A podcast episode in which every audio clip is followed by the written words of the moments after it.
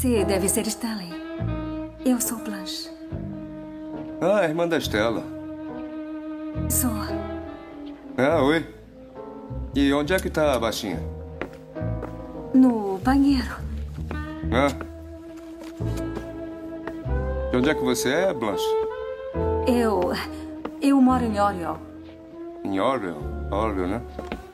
Ah, é esse mesmo, não é meu território. A bebida faz efeito rápido no calor. Quer uma dose? Não, eu quase nunca toco nisso. É, tem muita gente que quase nunca toca, mas sempre é tocada.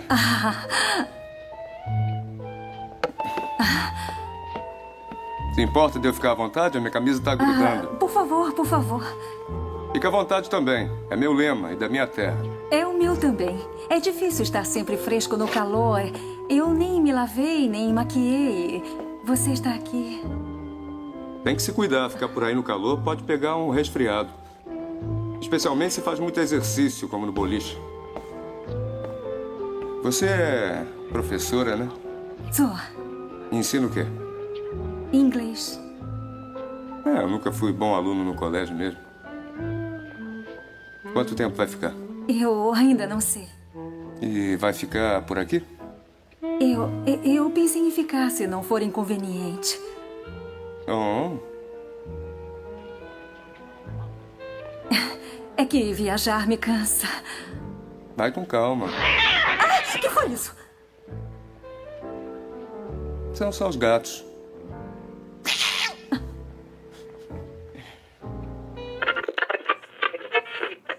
E esse é o trecho de Uma Rua Chamada Pecado, filme baseado na peça de Tennessee Williams, Um Bonde Chamado Desejo. Eu sou Andréia de Oliveira Eu sou Gabi Deali. e este é o Livros em Cartaz.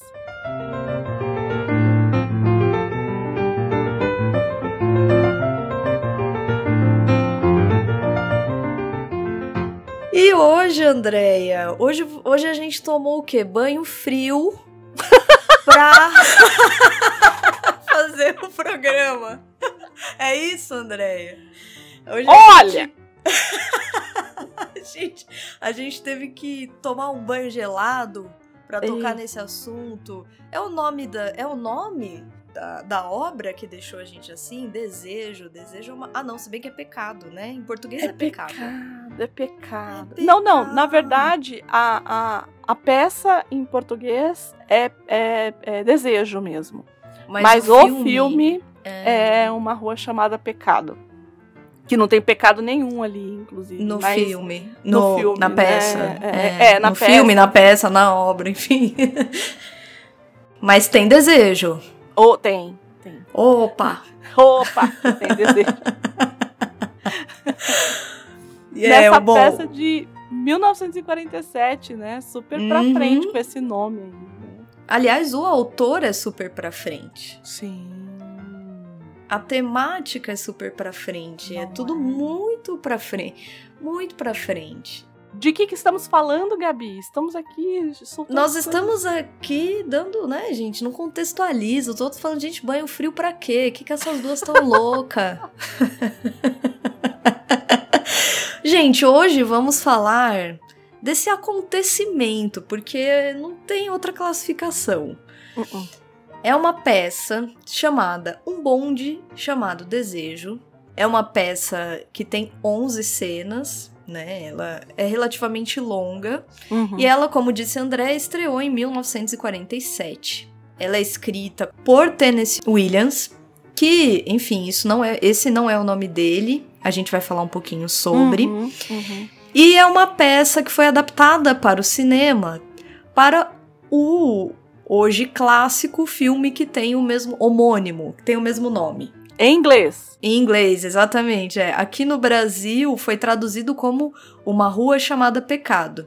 E é, e é curioso porque tem gente que, que fala ainda assim, né? É, o meu pai mesmo fala, fala desse filme assim, ah, aquele filme Uma Rua. Porque eu tava falando pra ele, né, que eu tava assistindo. Uhum. Aí ele, ah, aquele filme Uma Rua Chamada Pecado. Eu falei, é, sim. é esse. Daí, Bias. É esse daí. Quem é, fez, inclusive, tanto a peça quanto o filme foi ninguém menos que Marlon Brando. Eu não vou falar nada. E daí vem o desejo, minha gente. Inclusive, a gente vai falar muito dessa figura aqui no programa. Eu uhum. acho, né, que tem essa. É, isso acho que transparece em muitas das obras do Tennessee Williams. Uhum.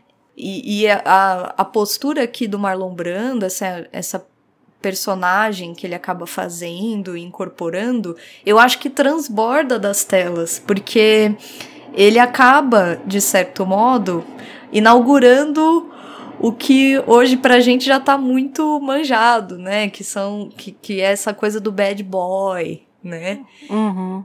Então eu acho que aqui é, até a gente já começou falando disso, mas enfim, é, tem esse aspecto muito forte, o desejo. Mas a gente vai chegar lá. A gente vai, vai chegar lá. A, a gente, gente, vai, vai. chegar lá. Ó eu, ó eu, é, ó eu pulando tá, pauta. Tá, tá, eu achei que eu não ia me controlar, que eu não ia ter maturidade nesse programa. Eu não tomei banho gelado, gente, me desculpa. Pera um pouquinho que eu já volto. Calma que a gente chega lá.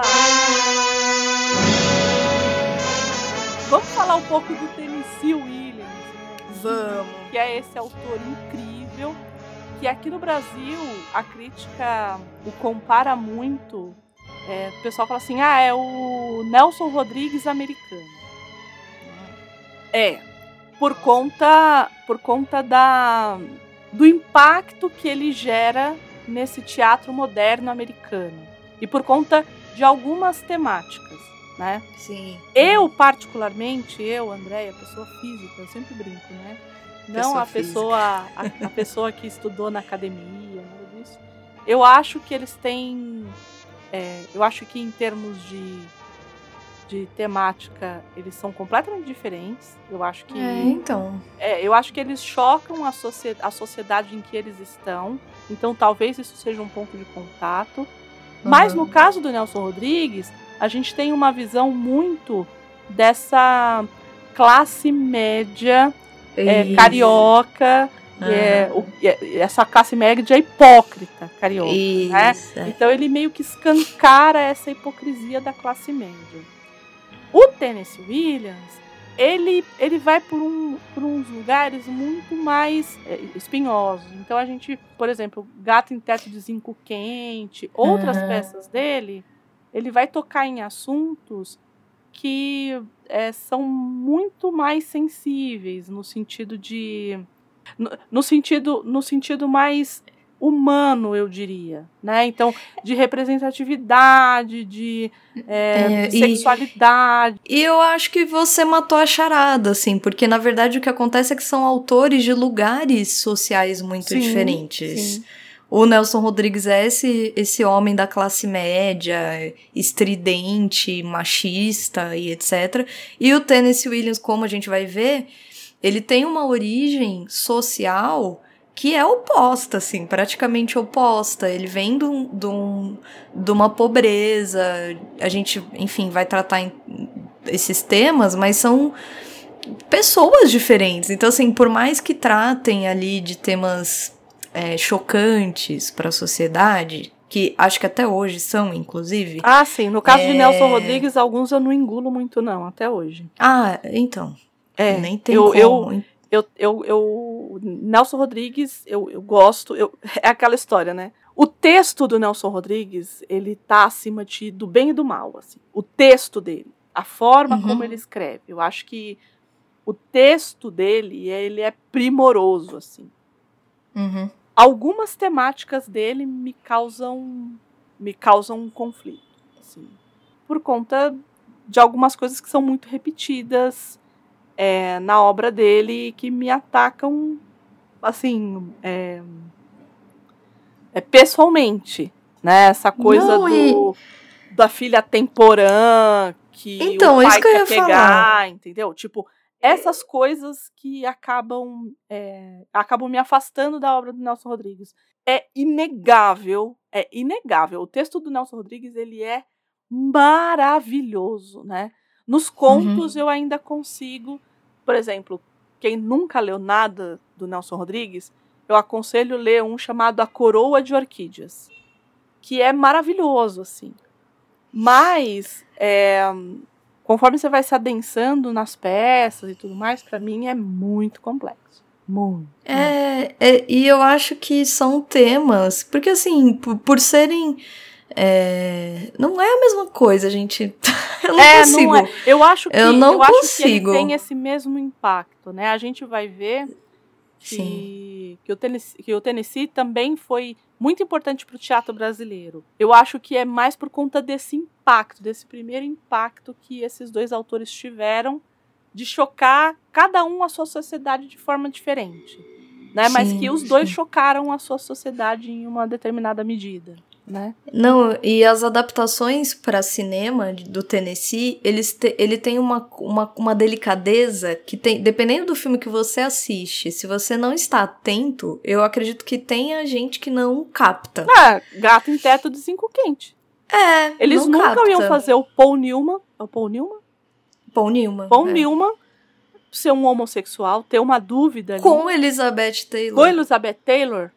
É. Aquela mulher sofrendo porque o homem não. não e, e, ali no filme não fica claro, assim, é, é, sugerido, mas eles nunca iam descancarar como é na peça, por exemplo, que é escancarado. Exato. Né? Exato.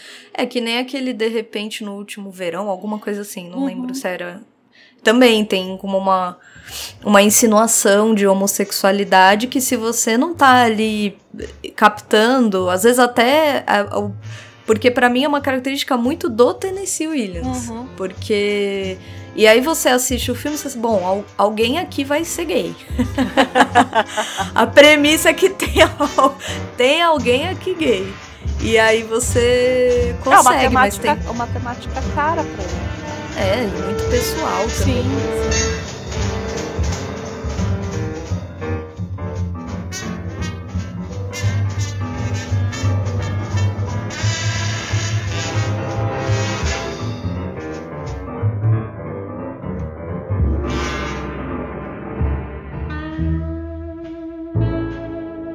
Nome dele era Thomas Lanier Williams. Uhum. Lanier. É, não, não sei pronunciar, gente. É isso, Thomas. Tom. E nasceu ali no Mississippi, no estado do Mississippi. Que, se você olhar geograficamente, ele, ele tá mais pro sudeste, mas pros norte-americanos é um, um, estado do sul. Uhum. E vocês vão perceber, eu acho que tem uma questão muito forte, assim. É como. É, muito regional nesse sentido, né? Uhum. O fato é, dele ter nascido sul, onde ele né? nasceu. Exato. E na época que ele nasceu, porque ele nasceu em 1911. Uhum. Ele é o irmão do meio, de uma família que tem três filhos. E aí começam a, a, os meandros da família. Por quê? A família dele, por parte de mãe, era uma família que tinha muito dinheiro. Uhum. O avô dele, ele era pastor de igreja. E eles tinham, parece que, algumas terras e umas coisas assim. A família dele não era uma família. Antes dele, isso, tá? Enfim, antes dele, eu digo antes dele nascer. A família tinha dinheiro. Sabe, quatrocentão paulista? É nessa, é nessa pegada, assim. Né? É bem nessa pegada. A família dele não era uma família pobre, assim, porque vocês vão reparar que as desgraça veio. Mas, mas a família originalmente, originalmente, né? Família antes aí é, tinha muito dinheiro. O, o, pai, ele era um caixeiro viajante, ele vivia de venda e vivia viajando pelas cidades fazendo essas vendas de sapatos. Só que acontece, o pai era alcoolista e viciado em jogo, e a mãe tinha depressão. A irmã mais velha dele a irmã mais velha dele é, foi diagnosticada muito cedo com esquizofrenia. Olha, olha as desgraças que foram acontecendo. Porque aí que acontece. Então, tinha toda essa questão do alcoolismo em casa. O pai era um, um, homem muito violento, então ele, ele batia muito nos filhos, ridicularizava muito os filhos. É, para piorar a situação, o Tennessee, o Tom, né, na época, ele teve uma infecção grave é, de difteria. E acho que ele ficou uns dois anos em casa. Ele deixou de é, tanto de ir para a escola quanto de participar das coisas, e aí vem todo essa, essa, esse estereótipo da pessoa que fica fechada, que lê bastante, o menino que começa a ler, um rapaz muito sensível, e isso o pai pesava muito nele, e as brigas frequentes em casa por conta do alcoolismo, por conta dessa, desse vício em jogo e, e do consequente problema financeiro que isso trazia. A família começa a se mudar justamente por conta dessas problemáticas, né? E a irmã mais velha dele tinha esquizofrenia. E a mãe aceitou fazer lobotomia na irmã dele. Meu Deus. É muito. O que, que é a lobotomia para quem não sabe, Gabi? Hoje em dia não, hoje em dia é proibido, né? É proibido. É uma prática que se, enfim, até aí acredito que os anos 40, 50 ainda acontecia. Pra, é, como é que é o nome daquele filme, Andréia? A, a, Ilha do Medo. Você hum, assistiu esse filme? Assisti, assisti. É isso. para quem não assistiu, assista, vocês vão entender a questão da lobotomia, que é um procedimento que se secciona uma parte, se retira uma parte do, do córtex cerebral. Porque o nosso cérebro tem um núcleozinho, uma partezinha, uma meiuca. Quem puder entrar aí no Google vai ver. E ele tem essa parte que são essas minhoquinhas que ficam ao redor, né? Que é essa parte, o, grosso do cérebro que a gente vê na imagem. Uhum. A lobotomia é a retirada de uma dessas partes, do lobo, né? É, essa e tirar parte... isso é, significa que a pessoa. que vai acontecer o que com a pessoa? A escolha era retirar o que a gente chama de lobo pré-frontal hum. é, é é ele, é ali que, que a gente localiza, por exemplo, o nosso senso crítico, o nosso juízo, a formação é, da nossa, entre mil aspas aí, personalidade. Uhum. Então é ele que modula nossas emoções e a pessoa fica apática. Ela fica. Uhum. Ela. É, eu não vou dizer que ela fica em estado vegetativo, porque não é isso, né? A pessoa vive e tudo mais. Mas ela fica. Ela não é mais ela. Entendi. Ela não é mais ela. Então ela fica muito apática, ela perde memória assim significativa. Ela é, tem uma dificuldade de interação social e de certo modo ela regride assim mentalmente. Ela fica muito infantilizada, fica muito é, com muita dificuldade de lembrar das pessoas. Então hum. É, é, porque quando a gente pensa em, por exemplo, alguns tipos de demência, a gente fala do Alzheimer, uhum, por exemplo, uhum. dependendo da região afetada, acontece isso também. Uhum. Então é mais ou menos por aí, só que induzido. E Entendi. aí qual é a ideia? De que a pessoa vai ser tratada. De que, ah, ela não vai mais ter as, as alucinações, porque a esquizofrenia é isso, você tem alucinação visual, alucinação auditiva que cessa, né? A pessoa para de ver e, e ouvir, quer dizer, em teoria, porque nós também não temos como saber, não somos lobotomizados, certo? Hum. Então. Hum. Mas o que se pressupunha era que essa pessoa curava, mas ela nunca mais era a mesma. Entendi. Entendeu? Ela, ela não era ela. E a irmã dele passou por isso. A irmã dele foi lobotomizada. A família consentiu. Ele, enfim, eu li em algumas fontes aí que ele não é, perdoava, assim, a mãe por isso, né? Por ter aceitado. Aparentemente, a, a, a, vida ali era muito difícil. Era uma família que tinha dinheiro e perdeu dinheiro. A gente vai falar um pouco desse contexto histórico um pouquinho pra frente. E é, o que acontece? Ele, ele entra em jornalismo e o pai dele, conforme vem a guerra, ali em 40 e tudo mais, em 38, né? O pai obriga ele a se inscrever no exército. e dá muito errado, assim. Dá muito errado. É claro que vai dar errado, né, gente? É, dá muito errado. É, ele acaba sendo expulso, recusado de entrar numa das, das repartições e o pai fica possesso e obriga ele, já formado em jornalismo, ele se forma em Iowa, e o pai obriga ele a voltar pro Missouri e começar a trabalhar como vendedor de calçados, numa fábrica de calçados, porque o pai era, lembrem-se, vendedor de calçados. Uhum. E aí, Tennessee volta, né? A pessoa volta, e, e óbvio, de novo, dá muito errado. Ele começa a ter alguns problemas com bebida nesse período, muito infeliz, volta para uma cidade pequena, um, aí já era um rapaz, já tinha se formado, ele já escrevia, ele, ele já era é, um bom. Ele já tinha ganhado, por exemplo, pequenos prêmios com contos curtos que ele publicou. E isso faz muito mal, assim, porque ele larga tudo e vai trabalhar literalmente numa fábrica. Ele vira uma espécie de operário mesmo. E aí ele tem uma, uma um período de depressão, assim, e, e todo esse, esse problema com bebida. E ele decide, e a família vê que ele, enfim, não tá bem e decide mandar ele para morar com o avô. Esse avô que era muito querido para ele, que nasceu no Tennessee. E é daí que vem Tennessee Williams, né? Ele, ele pega pelo avô o, o nome artístico, não sei se a gente pode falar é assim, um pseudônimo, né? Que Um foi a primeira vez que ele usou esse, inclusive, a primeira vez que ele usou esse pseudônimo foi quando ele mandou, né, a coletânea de contos que depois veio a chamar de American Blues, né? De contos Uhum. não, de peças, né? De pequenas Uhum. peças que ele tem, ele tem muitas peças de é, de uma de um ato só, né? Ele é muito famoso curtas, por né? isso, ele é muito famoso por essas peças de um ato só, né?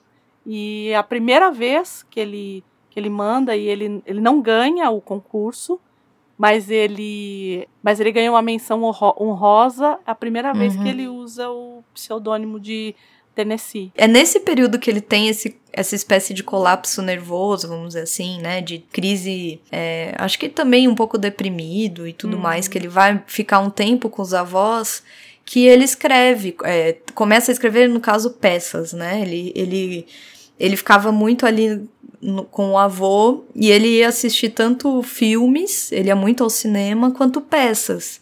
E ali é, eu, inclusive, estava vendo uma entrevista dele que ele diz assim: foi a primeira vez que ele olhou e falou assim: putz, eu acho que eu ia gostar de escrever isso aí, né? Isso Uhum. aí é algo que encaixa é, um pouco no meu estilo, assim. Ele se identificou com a, a escrita ali, do, a, a questão da peça teatral, né? E aí, de fato, é isso que acontece. Ele começa a escrever e conforme ele vai ele vai publicando e vão fazendo as peças, ele vai ganhando notoriedade. A primeira peça dele que tem a que faz muito sucesso é A Margem da Vida, que já é em 44, né?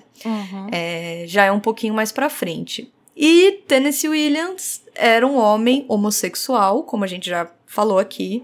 Ficou muitos anos com o companheiro dele. Enfim, o companheiro dele morre de câncer, inclusive, em 63. O Tennessee Williams morre em 83, ou seja, 20 anos depois. Uhum. E ele tinha uma série de problemas, assim, de dependência química. Ele era alcoolista, ele, enfim, vem dessa leva de muitos, é, muitos artistas, né, que usavam barbitúricos, usavam anfetaminas, usavam estimulantes e depressores do sistema nervoso juntos. Então, é, eu assisti uma, uma entrevista dele que eu falei, gente, ele deve estar drogado, assim, porque era nítido que ele tava alterado. Já é bem no fim, assim, da vida dele. É, é, eu acho que é 81, assim, 80.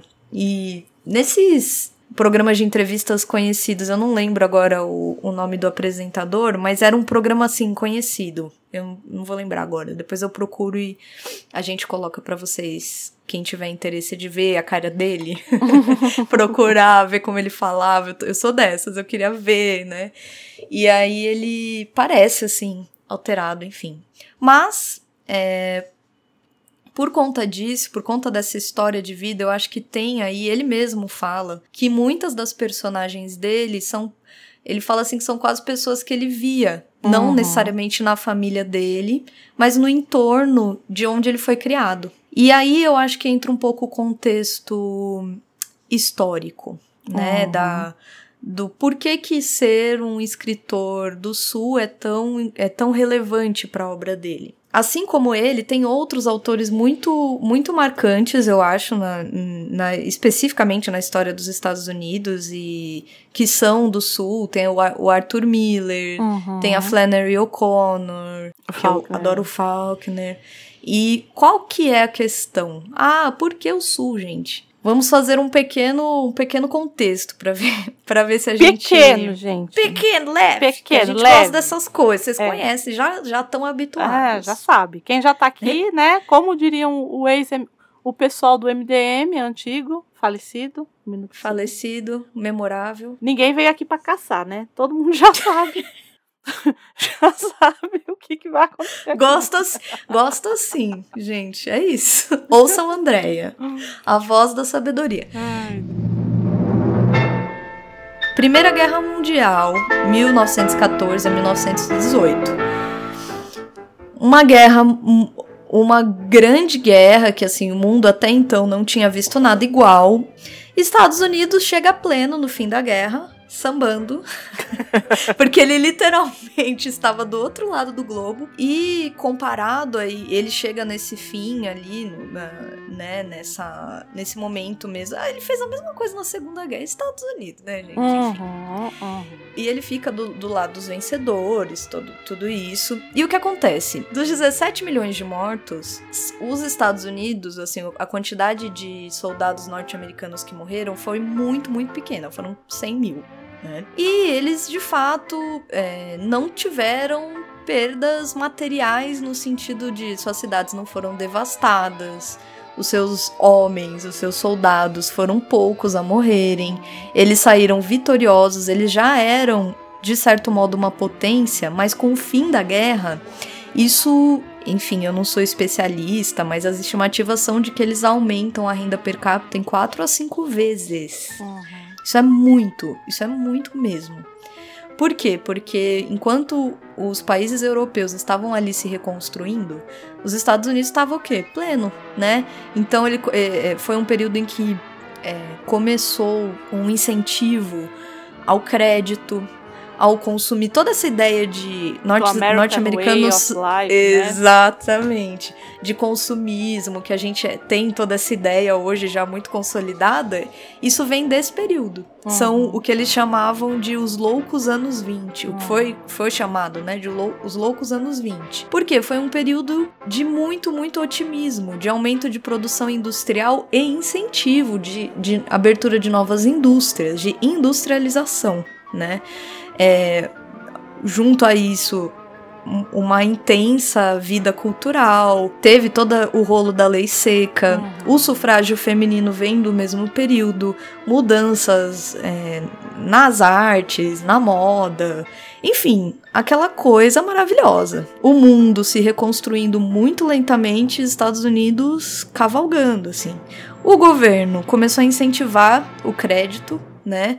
E diminuiu muito, muito a sua regulamentação estatal, é o estado mínimo, né? Uhum. Começa o que? Essa ideia de consumismo. E não apenas a ideia de consumismo, mas as pessoas faziam crédito, as pessoas iam lá fazer financiamento no banco para pegar esse dinheiro e aplicar na, no, na bolsa de valores. Então as pessoas pegavam financiamento. Olha que ideia maluca, pegavam financiamento no banco para aplicar na bolsa, gente. Essas pessoas é, ganharam muito dinheiro e só que qual é a problemática? Tudo isso não sei explicar economicamente, não, não sou especialista. Economistas, por Eita, favor, comentem. Luiz.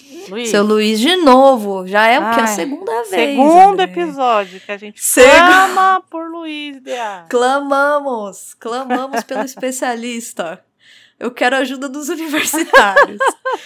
essa ideia, esse otimismo todo, essa ideia de, de renda e tudo, era falso. Era uma falsa bolha econômica. Uhum. O que aconteceu? O, o, a ideia de de investir numa vida rural, porque o que acontecia? A gente falou das famílias a André fez essa essa brincadeira com a família quatrocentona do uhum, Tennessee Williams. Uhum, uhum. E de fato existia uma, uma elite rural.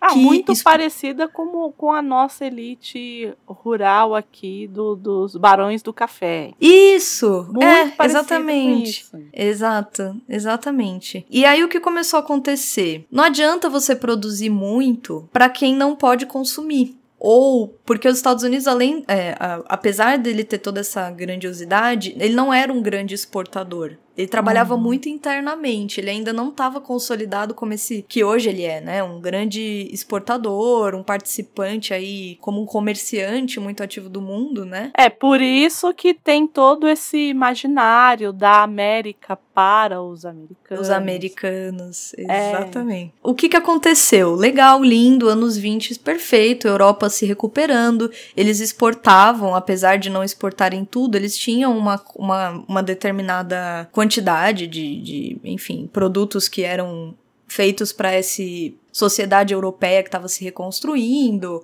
além das armas, os Estados Unidos sempre exportaram armas, gente. Não tem essa de que, ah, na época não. Sim, eles exportavam. Mas o que acontece? Uma hora a Europa se recuperou. Sim. Porque eles começaram a se reconstruir, deu certo se reconstruir. Tanto que fizeram outra guerra, porque. Tá pouco. Tá pouco. A primeira foi pouco, aí eles quiseram fazer de novo, mas antes disso eles se, eles se reconstruíram. E essa pouca exportação começou a cair. E o que, que eles exportavam? Eles exportavam muito desses produtos rurais. Era muita madeira, era muito aço, era lã. Algodão, e tudo isso. Né? Algodão, algodão é, também, né? algodão né? é que a gente vê muito em filmes também, uhum, né? Essa coisa uhum. da, do rural e tudo mais. Não, e principalmente ali naquela região, né? Especificamente no sul, é, né? É. é, especificamente vê muito disso nessas nesses filmes de é, sobre o período escra da escravidão, sim, então tem sim. aquelas pessoas que colhem, né? E de fato, eles, eles, eles eram grandes exportadores de lã. Lembra da Vivian League lá no. E o vento levou, né?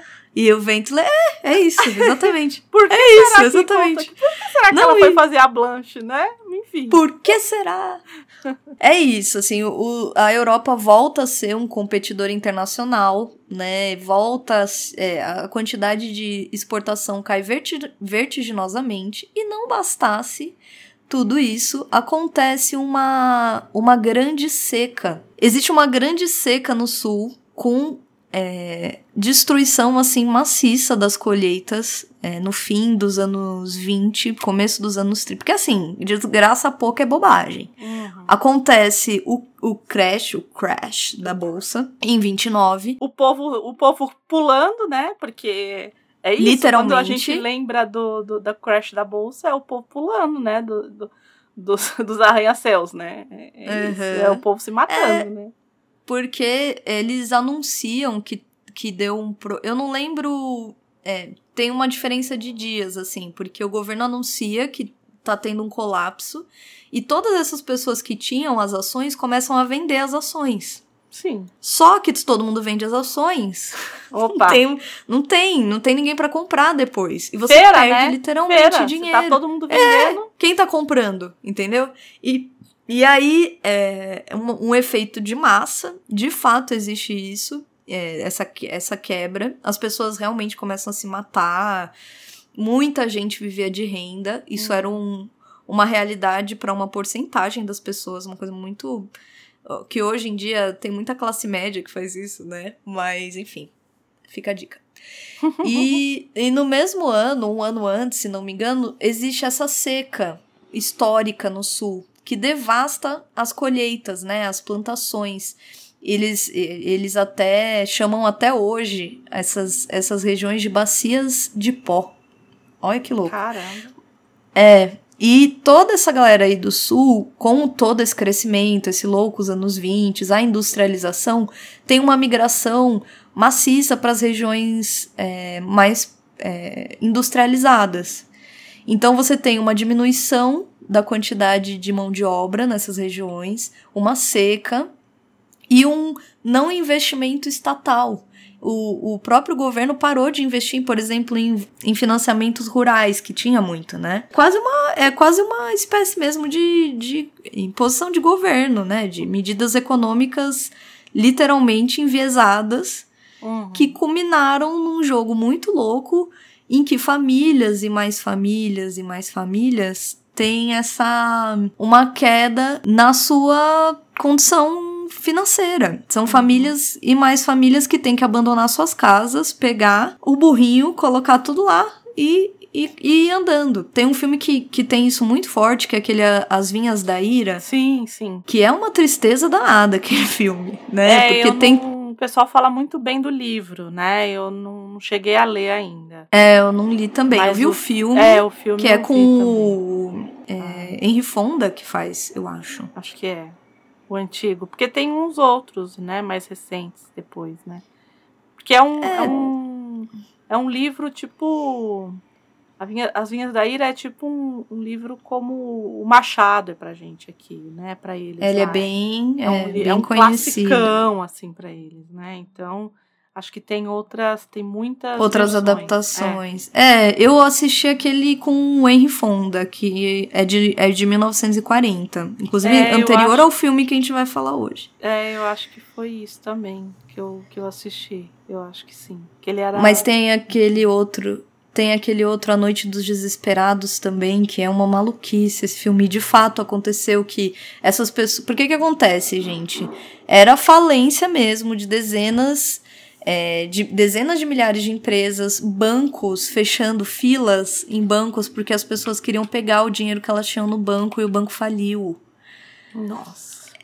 Imagina isso. Era assim, fila pra gente comer porque as pessoas não tinham comida. Era era uma loucura. Esse é Ah, super diferente assim, viu, gente? Assim, é bem diferente das coisas que acontecem aqui. Isso. A gente não consegue Por isso que eu tô contextualizando imaginar. bem.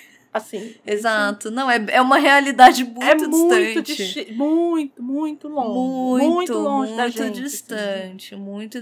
Mas tem, tem fotos das pessoas fazendo filas, assim, no banco, aglomerações na porta, porque os bancos fecharam. Do dia pra noite, fechou.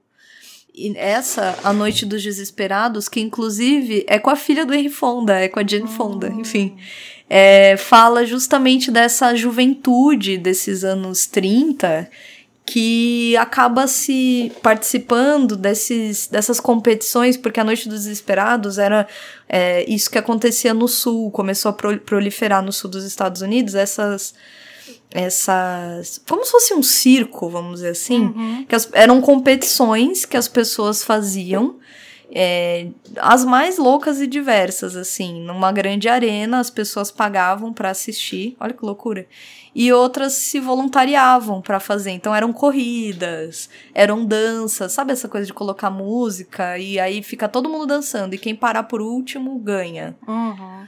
Competições mesmo. Né? Competições e que com prêmios em dinheiro. E aí, quantos dias durassem, essas pessoas tinham, tinham comida, tinham lugar para dormir. Então tinha esse, essa contingência gigante de jovens desempregados, é o sem formação. Show a Vera, né? Nossa, é uma coisa um pouco coliseu mesmo, assim, né? Essa coisa é. do desespero, assim. E... Não, é, é aquilo que eu brinco, né? A gente fala muito do Big Brother e tudo mais, mas é o, é o reality show aí a Vera, né? Tipo, uhum, porque uhum. da mesma forma que tinha o pessoal que ficava lá dançando, se, pro, se propondo a fazer isso, é, esse prêmio vinha de algum lugar, e possivelmente das pessoas que estavam ali querendo assistir Exato. esse circo de horrores, né? Porque é isso no final, né? É, não é. é. A Noite dos Desesperados é um filme que me, me chocou muito quando eu assisti, assim. E aí eu fui procurar e eu vi que de fato isso existia. Eu acho muito chocante. Todo esse contexto do da grande depressão, uhum. do crash, crash da bolsa e dessa dessa dessa migração do sul para o norte, dessas famílias que que ficam decadentes e tudo, ele gera pros, estado, pros Estados Unidos uma, uma mancha, assim. para eles é um, né? A gente estuda isso na escola, enfim. Uhum. Foi uma, uma é, um muito evento. Assim, né? A gente é, a gente tem uma noção assim do que foi o crash, mas a gente não, a ah, gente não para para pensar que a gente tem é. uma noção, mas a gente não, de fato não, não hum. tem uma ideia do que isso pro, proporcionou para a sociedade daquele período ali. E, e assim, e é isso, né? Você tem uma, uma geração grande de escritores e artistas que são filhos dessas gerações, que uhum. vêm daí e que sofrem as consequências disso, são famílias que se desestruturam absolutamente. Muita gente sucumbe, teve a coisa das pessoas se suicidarem, mas muita gente. É, enfim, tem, é, o, a questão do álcool, o vício e toda, toda essa desestrutura familiar que existe mesmo, né?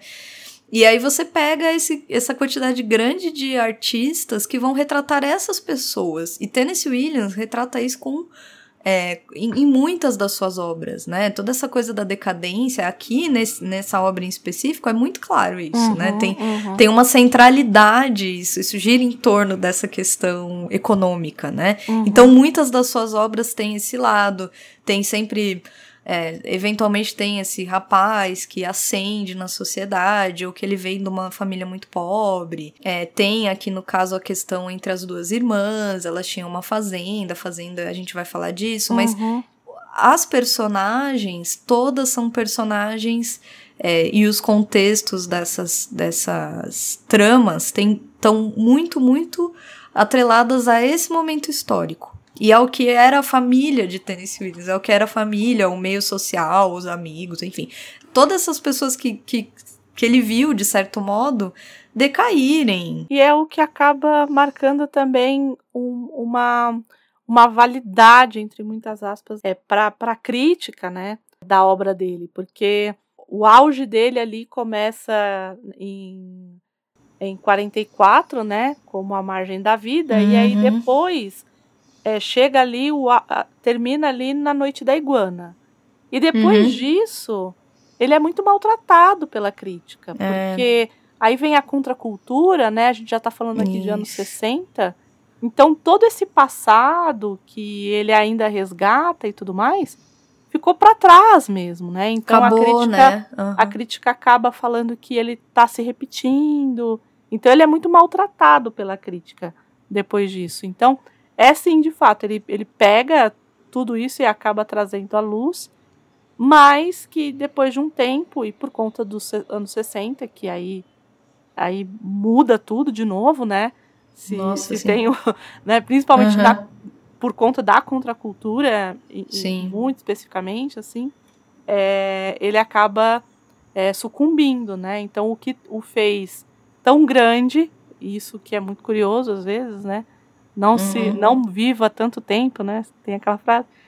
É, é, tipo isso. Né? Então, o que o que o fez tão grande também foi aquilo que acabou fazendo com que a crítica, entre muitas aspas, desgostasse desse autor aí. Né? É, um pouco confinaram ele nesse lugar, né? E é isso, sabe? Então, mas é, é, essas personagens dele, eu, por isso que eu, eu gosto, eu acho que ele tem uma profundidade, uma, um cuidado com essas personagens que dão uma densidade, assim, é uma trama, a gente vai falar da, da obra de hoje, vocês vão ver a quantidade de nuances que existem uhum. entre as personagens, a complexidade de problemáticas que estão ali interagindo umas com as outras, né? É óbvio que tem uma personagem ou outra que se sobressai na, nos problemas, mas de fato, se você parar pra ver, é uma, uma decadência mesmo, uma uhum. decadência completa mesmo, assim, de, de estrutura mesmo. Então, é, é muito. É, eu, eu, eu sou muito fã, assim, desse tipo de é, de delicadeza. Eu acho ele muito delicado. E tem essa coisa da homossexualidade. Ele fez uma parceria muito grande com o diretor que faz o filme, a, adaptação do filme, que é o Elia Kazan, que também trabalha para o teatro, né? Sim, o Elia Kazan ele dirige. era um homem de teatro, né? E são lindos os filmes, assim, eu acho muito delicados, né? Assim, óbvio que tem a censura e tudo, a gente vai falar disso, mas a, as temáticas, apesar de toda a melancolia que elas que elas absorvem ali, fez muito sucesso por isso. As pessoas se identificaram com aquilo, né? Quanto, uhum. Quanta gente não deve ter sofrido, quanta família não deve ter sofrido. Então, é, eu acho importante a gente ter, ter em mente esse contexto, porque é ele que vai dar a tônica da, da história e das histórias que envolvem esse autor.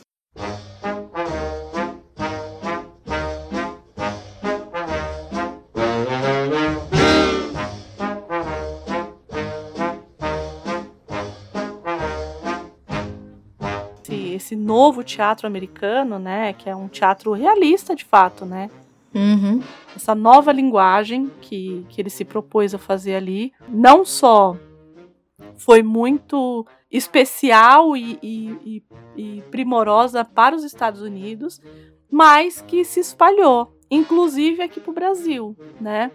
Nós uhum. não teríamos o, o Boal como, como ele veio e como depois para quem não lembra, vai dar uma olhada lá no nosso programa de Eles Não Usam Black Tie, que a gente fala uhum. bastante a respeito do Boal e, de, e da importância dele para o teatro brasileiro, né? Uhum. Mas ele, ele foi para os Estados Unidos, né? Ele, ele passou durante um tempo ali na Universidade de Colômbia. E quando ele chega no Brasil, a primeira peça que eles acabam é, ali na, o, o, teatro de arena acaba fazendo alguns estudos de peça e a primeira peça desse grande teatro moderno que eles estão pensando é um bonde chamado Desejo. É essa peça uhum. muito específica que uhum. a gente vai uhum. falar. Então, assim.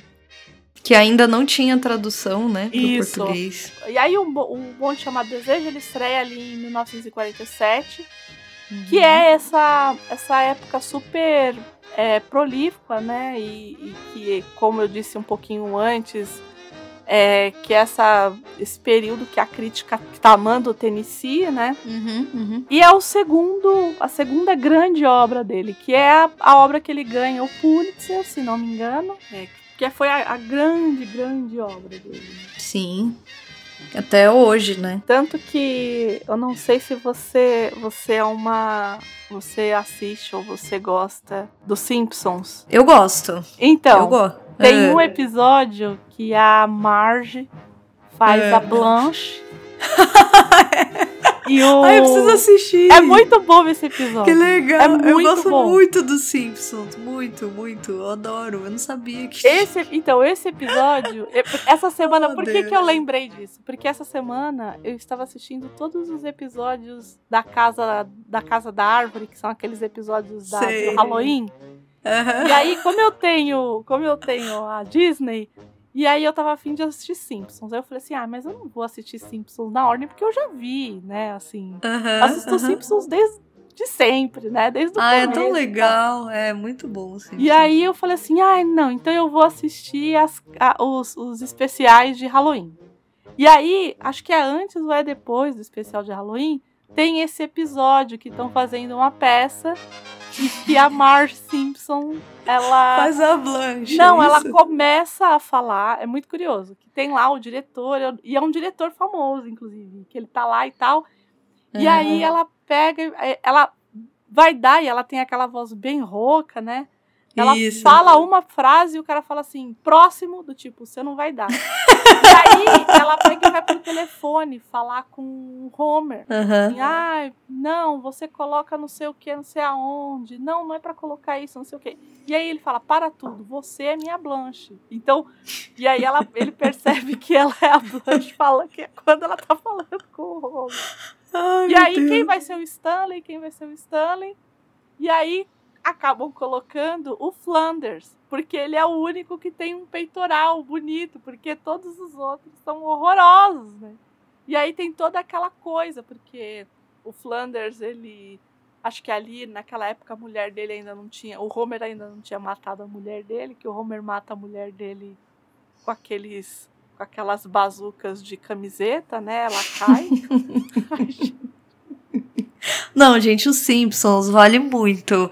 Assim, é um melhor que o outro e é umas é. sacadas que são tão boas. Então, hoje assim. em dia, por conta do Rick Mori, o pessoal uhum. fala muito mal dos Simpsons, né? Por quê? É porque, assim, eles falam assim, ah, é bobo.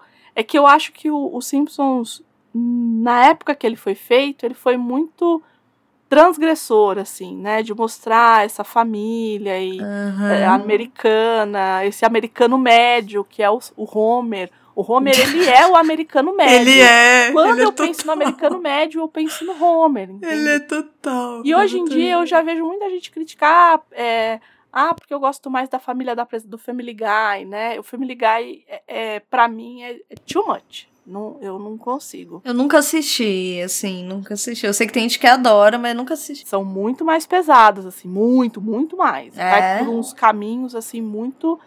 Não é ruim, hipótese nenhuma, mas não é para mim, né? Entendi. E tem o Rick Mori, que, que aí já é um. Que é uma. Como é que eu vou explicar? É uma outra coisa. O Rick Mori, ele já, ele já vem como uma. uma animação para adultos, de fato. Tá. Ele já vem com algumas noções de filosóficas muito muito específicas, já vem como uma ficção científica. Uhum. Então ele fala muito sobre niilismo, fala muito, então é uma é, um, é uma outra coisa. E aí as pessoas ficam comparando e eu acho que são é, comparar banana com laranja, entendeu? É, é, é completamente uh -huh. diferente, sim. Uhum. Então hoje eu percebo que existe um. Eu acho que tudo bem que já tá na vigésima, sei lá, quantas temporadas, né? Uhum. Mas eu vejo um fim aí bastante logo, assim, pros Simpsons. Mas por conta dessa. Como é que eu vou dizer? Dessa. Do pessoal. O pessoal, ah, não, porque é ruim, ah, porque é boboca. Então, tem isso, uhum. mas é uhum. porque a gente vê com com o olhar de hoje, assim, né? Tipo, naquela época que, que foi pra TV e tudo mais, é completamente diferente. E tem essa. e tem esse, esse episódio. Depois eu vou, eu vou deixar o, o, o número do episódio aqui. Por favor. Que é muito bom. É muito bom. e, então, pra, pra gente entender o quão arraigado tá essa história dentro da cultura americana, né? Se você uhum. tem um. Porque se você pega os Simpsons, né? E, e os Simpsons fala do corvo, por exemplo, do Edgar Allan Poe, e fala sobre um bonde chamado Desejo, isso quer dizer alguma coisa, né? Do tipo. Uhum. É, essa, essa popularidade, digamos assim, uhum, né? Uhum, é, é, algo que é muito. É, é, é, muito contundente, não tem como. como ah, sem né? dúvida. Né? Não sem tem dúvida. Como, como deixar passar. Mas aí, falando especificamente da peça mesmo, né, do, do, do enredo da peça, né, é, o, sobre o que que é, é, é, um bonde chamado Desejo, por que que ele tem esse nome, acho que a gente pode começar por aí, né? Ah, que é muito legal. É, porque Desire uhum. era, um, era uma região, é uma região ali de New Orleans, né? É, uhum. Eles falam, eles chamam de área Desire, né? Que eu, eu, acho que é uma espécie de bairro. Tipo a gente um bairro. Pode, ah, a gente ah. pode chamar de bairro. Uma região, sei lá, é um bairro. E aí ele. É, é, e é, o, o bonde é isso mesmo, é o streetcar, né? É o, é. é o, o, o, bondinho que chegou ali, por isso que ele é chamado desejo. Que, e quem chega nesse bondinho, né? A Blanche, Blanche. a Blanche uhum. de Bois. É que, que vai ser a grande personagem aqui, né? Eu acho que. O centro de toda a história, eu acho, né? E é uma personagem extremamente complexa, é, com muitas nuances, e que, dependendo da pessoa que vai vivê-la aqui, pode ir pro coitadismo, é, pro extremo coitadismo ou para a extrema manipulação. Exato. Se o, o, o, ator, né, a atriz aqui no caso, não for, não tiver uma amplitude dramática razoável, pode jogar muito para esses dois polos, assim, enfim e não ser uma personagem extremamente complexa como ela é, ela, ela chega é. nesse lugar empobrecido, muito diferente do que é, do que então a gente acha que ela tá acostumada, porque tem isso também, né? Qual é o nome daquela. Você vai lembrar, porque eu sou pé, gente, sou péssima de memória. André, André salva a Gabi sempre. Como é que é o nome daquilo é, que eles deixam em colchetes na peça? As rubricas. As rubricas. Isso. Gente, é, Tennessee Williams faz umas rubricas que são espetaculares, eu acho. Eles, elas dizem muito, porque ali tem coisa. Eu, eu, se você me permitir, depois eu queria ler Pode, é, pode. A parte da Blanche. É, a, a, parte da Blanche, um pouco mais pra frente, tem uma outra que eu também acho interessante, queria fazer um comentário sobre. Da, da, na verdade, dá pra gente comentar todas, porque todas, todas são muito boas. Mas eu acho que aqui a gente consegue entender como que ele tenta construir essas personagens. E imaginem o que, que eu tô dizendo aqui. As rubricas são aquelas partes em que o, o o dramaturgo tá descrevendo a cena ou descrevendo como aquela cena vai estar tá composta no palco ou a personagem, qualquer coisa assim, certo? E aí ele diz assim de Blanche do Bois: herdeira pense assim, como que isso pode, poderia ser repre... porque é isso que eu ficava pensando quando eu tava lendo, né? Como isso pode ser materializado na, ele na... traz é, ele traz uma uma, comple... uma subjetividade é, que não é comum no teatro porque uma teatro... profundidade né assim, é, mas eu acho que é mais do que profundidade é, é, é subjetividade é mesmo porque no teatro você tem uma as rubricas elas têm uma objetividade muito clara é, ela tem que mostrar para você onde tá onde os atores estão Isso. e Qual assim é a cena? Se, se, se, onde é a cena cenário e se alguma coisa daquele cenário vai fazer parte da ação. Caso Isso. Tennessee, o que, que ele faz? Ele deixa a coisa mais subjetiva, quase poética. É, eu acho lindo. Tem umas coisas O teatro dele é algo muito entre a, a narrativa como conto, né? É, fica ali, na, nesse entre, é, né? É. E ele fazia muito conto, né? Sim, sim. Tanto que tem muitos contos dele que acabaram virando peças, né? Ó, eu vou ler então, quer ver como ele descreve a Blanche, por exemplo. Herdeira do refinamento e da fragilidade de uma aristocracia decadente do sul dos Estados Unidos, a representante de uma, de uma linhagem que vive das lembranças de sua velha tradição. Paralelamente a isso, Blanche vive das lembranças do auge de sua juventude. Aí mais pra frente ele diz: sua aparência não combina em nada com o ambiente está vestida com elegância, aí tem essa coisa da descrição, né? Uhum. Não tá é branco, branco, blusa macia e fofa, colar e brincos de pérola, luvas brancas e chapéu, como quem está chegando para um chá da tarde em pleno verão, ou então para a recepção com coquetéis no Garden District. Não, e tudo e tudo branco, né? Ela é blanche e tudo branco, né? Isso, né? ela é blanche e se veste de branco, né? Bairro das mansões elegantes de New Orleans. É uns cinco anos mais, velhas, mais velha que Stella, que é sua irmã. Uhum. Sua beleza delicada precisa evitar a luz forte. Há algo na hesitação de seus gestos, assim como no branco de sua roupa e adereços, que sugere uma borboletinha. Então, assim, ele tá descrevendo a Blanche, literalmente, ele tá dizendo que ela tá vestindo, mas ele traz nuances sobre ela. Então, por exemplo, sua beleza delicada precisa evitar a luz forte. De fato, ela fica o tempo todo no escuro.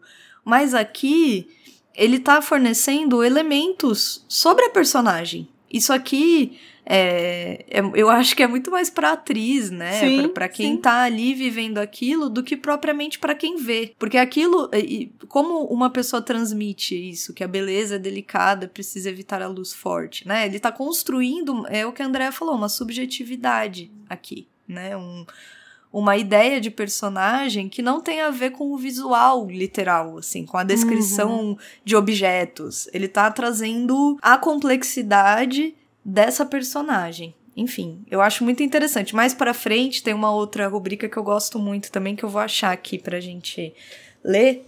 E que eu acho que diferencia muito do filme. Porque o filme é em Sim, preto e branco, sim. por exemplo. Enfim. Então, é, aí a, a Blanche chega ali, tentar encontrar a irmã, né, com quem ela acha que ela vai morar ali, né? Ela Uhum. é, parece que ela veio pra ficar, né? Com mala e tudo. Tudo, mala e cuia, como diria o né? Não é? E aí ela percebe, assim, ela não tem ideia daquele lugar e ela olha e ela fala, como que a minha irmãzinha tá vivendo aqui, né? Ela acha que é errado, né? Falou, é, É. deve parar no lugar errado. Eu vim parar no lugar errado e falo, não, a, sua, a Estela fulana de tal, uma esposa do fulano de tal, tá aqui. Né? E ela encontra essa, essa irmã, muito mais jovem, mas que Uhum. parece estar muito. E aí aqui não fica muito claro se ela destoa desse meio. A irmã, você diz a Estela. Eu digo a Estela, porque a Estela, ela, ela fica nessa. Ela é construída. A personagem, né? Ela não tem uma profundidade dramática muito forte, né? Não, Mas ela é. é construída nessa tensão entre a Blanche, que é a irmã mais Uhum. velha, e o marido. Né? Ela é construída, toda, toda a complexidade dela é construída dessa tensão entre esses dois. No meio dessa relação É, aí. no meio dessa relação. Né? A gente consegue perceber nuances da Estela é, entre as, nas ações que ela tem com cada um deles ou quando eles entram em conflito, que é quase sempre, né? Uhum. Então ela chega, fala com a irmã, e aí a irmã fala assim: Olha, o que, que você tá fazendo aqui? Ela não consegue, por mais que ela tente falar assim: Não, tá ótimo, porque vão ter que me. Vão ter que me, me segurar aqui um tempo, que eu vou ter que morar aqui com vocês e tal. Mas como é que você Uhum. veio parar nesse lugar horroroso, né? Do tipo, Me explica isso. explica. E o que aconteceu pra Estela foi Stanley com, com o Alston, né? Esse, esse polonês, né? Filho Ai, meu polonês. Deus. Foi Oh, isso Deus. que aconteceu na vida de Estela, né? Por- e aí é muito curioso, né? Porque o, o Tennessee, ele teve uma entrevista que ele deu que ele fala que ele, ele precisa se apaixonar pelas personagens que ele faz, nessas né, personagens masculinas, fortes, assim. E eu falei, você e todo né? mundo, né, meu amigo? Porque esse homem, ele é, é, é, é ele é, é, abjeto, assim. Tipo, é. ele hoje, ele seria mais eu sempre brinco que ele é o. Tem um livro, eu acho que eu já falei desse livro aqui algumas vezes, que chama uma, a, O Amante de Lady Chatterley. Ah, você falou. Ah, que, que, que ele é? tem, é? Que tem exatamente que o, o guarda-caças, que é o homem com, com o qual ela tem um caso, que é essa coisa, né? Esse homem bruto, né? E o, o, o Stanley, ele é, ele é esse cara, ele é o o operário, né? O cara bruco, bronco, chucro, ignorante. É. Eles usam esses termos. Ah, ele é um animal, ele Isso. é um símio, né? Isso, símio, ele é um sei símio, lá. Um, eu acho é. péssimo. Mas... Não é, mas ele usa, ele usa literalmente, é o termo que usa sim, mesmo. Sim, sim. É? é, e aí é um, é um pequeno apartamento ali, numa espécie de cortiço quase ali, num lugar muito diferente é, de Belle Rive, né? Que é que era a casa, Isso. enfim. Fazenda, sei lá. Das, dessas posses, né? Ela, ela é uma filha dessa aristocracia proprietária. O que, que ela tá fazendo é, naquele apartamentinho? Desse sul dos Estados Unidos que comentamos, né? Isso, então... isso. Então, sempre a gente vai ter essa, esse contraponto aqui, né? Ah, e uma vírgula aqui, porque a Blanche chega no bonde chamado Desejo, né? Porque uhum. a gente falou do Desire, que é esse bairro. E quando ela chega e ela desembarca, a primeira coisa que ela diz: Nossa, aqui, esse lugar, nossa, ela é estranha, porque ela não, acha que tá no lugar Isso. errado. E aí ela diz assim: Nossa, me disseram que eu tinha que pegar. Eu não lembro agora que ela. Eu acho que ela pega um ônibus que passa pelos Campos Elíseos. Uhum. E aí depois ela tem que pegar o bonde chamado Desejo. E isso me chamou muito a atenção, porque o Campos Elíseos tem essa coisa do paraíso, assim, uma espécie sim, de paraíso, sim. uma espécie de lugar. E ao terminar o Campos Elíseos, você termina no desejo, né? Uhum. Assim, simbolicamente. E de fato, o Campos Elíseos também era um bairro de Nova Orleans, é uma sim. região de Nova Orleans. E eu acho bonito porque parece que o Tennessee tem um olhar não sei dizer assim, talvez poético, sabe? Um olhar bonito, porque ele enxergou nisso um, uma história, né? Um, uma, uma micro ali, uma conexão bonita, que eu, eu acho isso bonito, essa coisa dos bairros e. Então, eu, eu vou fazer uma piada infame, eu posso? Faz, faz. Que é a história do casamento, vai. né? Que começa ah. no paraíso e termina na consolação. é, é isso. É isso. Aí, tá vendo? É isso. E eu acho muito. Eu, eu lembro quando eu li e falei, ai, gente, será que eu tô doida? Aí fui procurar e de fato, Não, é né? Isso mesmo. Um bairro que existe e tudo mais. Muito legal essa. Muito. Só queria fazer esse adendo desse começo, porque ela chega realmente perdida. Ela fala: não, imagina, não deve ser aqui. Minha irmã não ia morar aqui. E mora, mora. É isso. E aí. E, a, a, e ela chega falando assim: olha, minha irmã, Tamo quebrado. Minha irmã. Né, minha irmã? Quebrei. Minha irmã. Né? Você foi embora, você foi viver sua Falimos. vida, todo mundo foi embora, as pessoas morreram.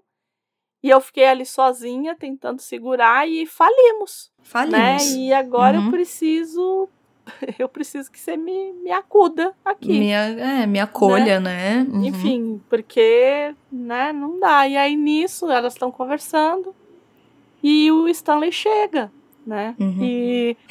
Não, a cena do filme que, que entra. Gente, André, eu poderia. O filme, ele vale por a, pela cena.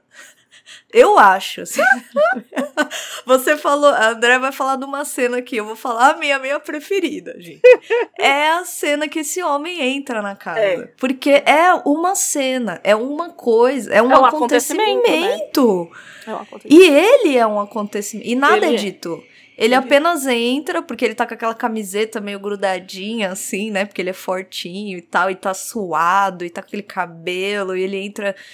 Ele entra. Ele é tudo e... aquilo que ela. que para ela é abjeto. Tipo, ele, uhum. é, ele, ele chega sujo, suado. É, ele não é um cara que chegaria e falaria e teria bons modos, nada disso. ele Pelo entra. E, e é. quando ele entra, é um, como a Gabi falou, é um acontecimento. E é impressionante mesmo, assim, a energia que aquilo carrega, porque você assiste. E, gente, não tem como não ser tocado, eu acho. Assim, é, é, de fato muito bem feito. E ele é um homem muito espetacular. Então é, é uma cena muda. Porque é isso, elas estão conversando, não sei o que, não sei o que, daqui a pouco a porta abre e ele entra. E é isso, não tem nada na cena. Ele vai até a, a, o balcão, eu acho, da cozinha, pega lá uma bebida, alguma coisa assim. E é só isso, é só ele entrando com aquela camiseta suada, é, na aquela peça, coisa. ele ainda fala assim: ah, você se incomoda de eu ficar mais à vontade? À vontade. E aí ele pega e tira a camisa. É. Eu fico imaginando isso em é. 1900 e nada. Sim, né? 1947. Sim. E, e, e, e, assim, essa peça, ela foi a primeira peça do Marlon Brando, né? E acho que isso tem que ficar. É, ele foi ele foi para o cinema por conta dessa peça, né? Uhum. Especificamente, né? E, e, a peça de teatro, eu amo cinema, mas a peça de teatro ela te pega numa situação ali porque é tudo muito vivo, né? A pessoa tá um, a, a, basicamente é um passo de você, de fato. Então é. aquilo de fato está acontecendo. É um meio nossa. Por mais que a gente fale, né? É imagina assistir poderoso. isso. É, Meu então, ima imagina isso em 1947. É, Porque hoje pra gente é muito, é muito fácil você pegar e ver o Thor sem camisa, o Capitão é. América sem camisa. E, gente, Mas a gente Marlon tá falando Brando, de 1947. Né? Marlon né? Brando, gente, um homem lindo, né? Lindo. Assim, lindo. Olha, eu falei que eu não ia ler outra rubrica, mas eu preciso ler essa rubrica. Por favor, por favor. por favor. Ah, eu preciso, gente. Olha, com, com vocês, Tennessee Williams. Ó. Aí elas estão conversando, né? Enfim. E aí o que acontece? Mais risadas e gritos de despedida por parte dos homens, porque o Stanley veio de um jogo de boliche, né? Uma coisa assim. Aí Stanley abre a porta completamente, com toda a força e num único gesto, e entra em casa. De estatura mediana, mais ou menos 1,75, de altura, é um homem atarracado e forte. Uma alegria animal de seu ser está implícita em todos os seus movimentos e atitudes. Desde o começo de sua juventude, o centro de sua vida tem sido o prazer com as mulheres, o toma lá da cá desses encontros, não com fraca tolerância, nem de modo dependente, mas com o poder e o orgulho de um galo, um macho de rica plumagem no comando do galinheiro. Ramificando-se a partir deste centro completo e gratificante, encontram-se todos os canais auxiliares de sua vida, como seu entusiasmo cheio de espontaneidade com os homens, seu gosto por piadas pesadas, seu amor à boa bebida e à boa comida e aos esportes, seu carro, seu rádio, tudo que é seu, que traz estampada a insígnia do espalhafatoso portador de suas sementes. Avalia as mulheres à primeira vista, classificando-as em categorias sexuais, com imagens toscas e grosseiras povoando-lhe a mente e determinando o modo como ele vai sorrir para cada uma. E aí a Blanche fala: Você deve ser o Stanley, sou a Blanche. É isso. É isso. É isso, e enfim. É isso. E, no, e, e você no... vê, a própria rubrica parece que traz, assim, como ele, né? Assim, sim, sim. Sim. Essa Tem coisa essa... da sua semente é muito poderosa, uhum. né? Uma, uma imagem uhum. poderosa, né? Que ele muito. coloca aí. Do né? macho, né? Dessa é, coisa do, macho, do, do é. animal é. macho, né? Do, isso, coisa, é. isso. E é isso. É, a, a, a Blanche, por conta. Ela não foi pega nessa chave, né? Pelo, pelo Stanley. Mesmo quando ela o vê, eu, eu acredito que não tem essa, é, essa é, eu chave também. pra ela. É, né? eu também. Mas... É mais pra, é mais pra história, assim, eu não sei. Isso. Hum, Agora, é. então, é porque, assim, a gente poderia até dizer que em algum momento ela teve algum, algum desejo por esse homem, mas não. Ela não teve uhum. nada por esse homem, nada. Uhum. Ela, o sentimento dela é de asco por esse uhum. homem. Uhum. E, e é isso que talvez seja tão difícil dela entender, porque que a irmã cedeu a isso, entende? Sim. Por que, que a irmã, é, a, a, além de todas aquelas coisas que elas aprenderam e conviveram e foram criadas como que a irmã sucumbiu? Talvez, é. eu acho que, que, que, a palavra seja essa, de fato. Como que a irmã uhum. sucumbiu àquilo, né? É, né? E, e, é muito interessante porque o que ele tem é o corpo dele. É isso. É isso. É só, é só. então, e é isso, assim. Eu, eu acho que ele talvez. É, esse extremo deixa, deixa o extremo da beleza, do corpo, do, do sexual ainda mais visível. Porque Sim. é o que ele tem. O que ele tem é isso. É, é muito curioso, assim, porque é essa personagem que a gente vai, a gente fala muito, eu e você no caso, né, quando a gente conversa disso, que é fazer um pouco com esse homem o que se faz por vezes, o que se fazia, se faz ainda com personagens femininas em Sim. determinadas obras. Que é isso, o que ele tem. Por que, que a, a irmã casou, gente? Porque é Marlon Brando. É. ele, ele é sexualizou. Um... É, é, uma personagem ela é, só é sexo, é sexualizada. É. Só que a, a grande diferença entre uma sexualização masculina e feminina é que talvez a, a feminina sempre seja lida na chave da, é, da, da persuasão, da, da, da dissimulação e tudo mais, e a do homem, em alguma medida, vai ser pelo meio da violência. É, e é exatamente. aí que e a gente exatamente. vai entrar nisso também. É. Né? Então. É... E que também é reforçado pelo Tennessee, né? Sim, é, sim. É isso. Sim. É, então, e aí, quando ela tá dizendo que ela perdeu tudo lá, o Stanley entra esse acontecimento, né? Minha cena favorita. e aí ele tá despedindo, como a Gabi falou, dos amigos, né? Um é o, marido da, da mulher que recebeu a Blanche, que mora no, no apartamento de cima, que é o uhum. Steve, é. e o outro é o Mitch, que Isso. mais tarde vai ter um, um, um papel. Vai aparecer aí. É. Bastante importante aqui, né? Aí lá pra segunda cena, né? É, eles vão ter um, uma, um jogo de pôquer ali, né? A Estela decide levar a Blanche para passear porque Ela já percebe. É, ela é, percebe que ela climão. não vai aguentar ah. esse, esse cara. Tanto que o nome. Porque tudo meio que acontece por conta desse jogo de pôquer, né? Isso. Então, é. tanto que o, o, o, nome da peça seria esse, né? É, o é. jogo de pôquer, né? Não seria um uhum. bom chamado desejo. E aí ela fala assim: ah, eu vou levar minha irmã para passear, enquanto você vai trazer o Mitch e o Steve aqui para jogar pôquer e tudo mais.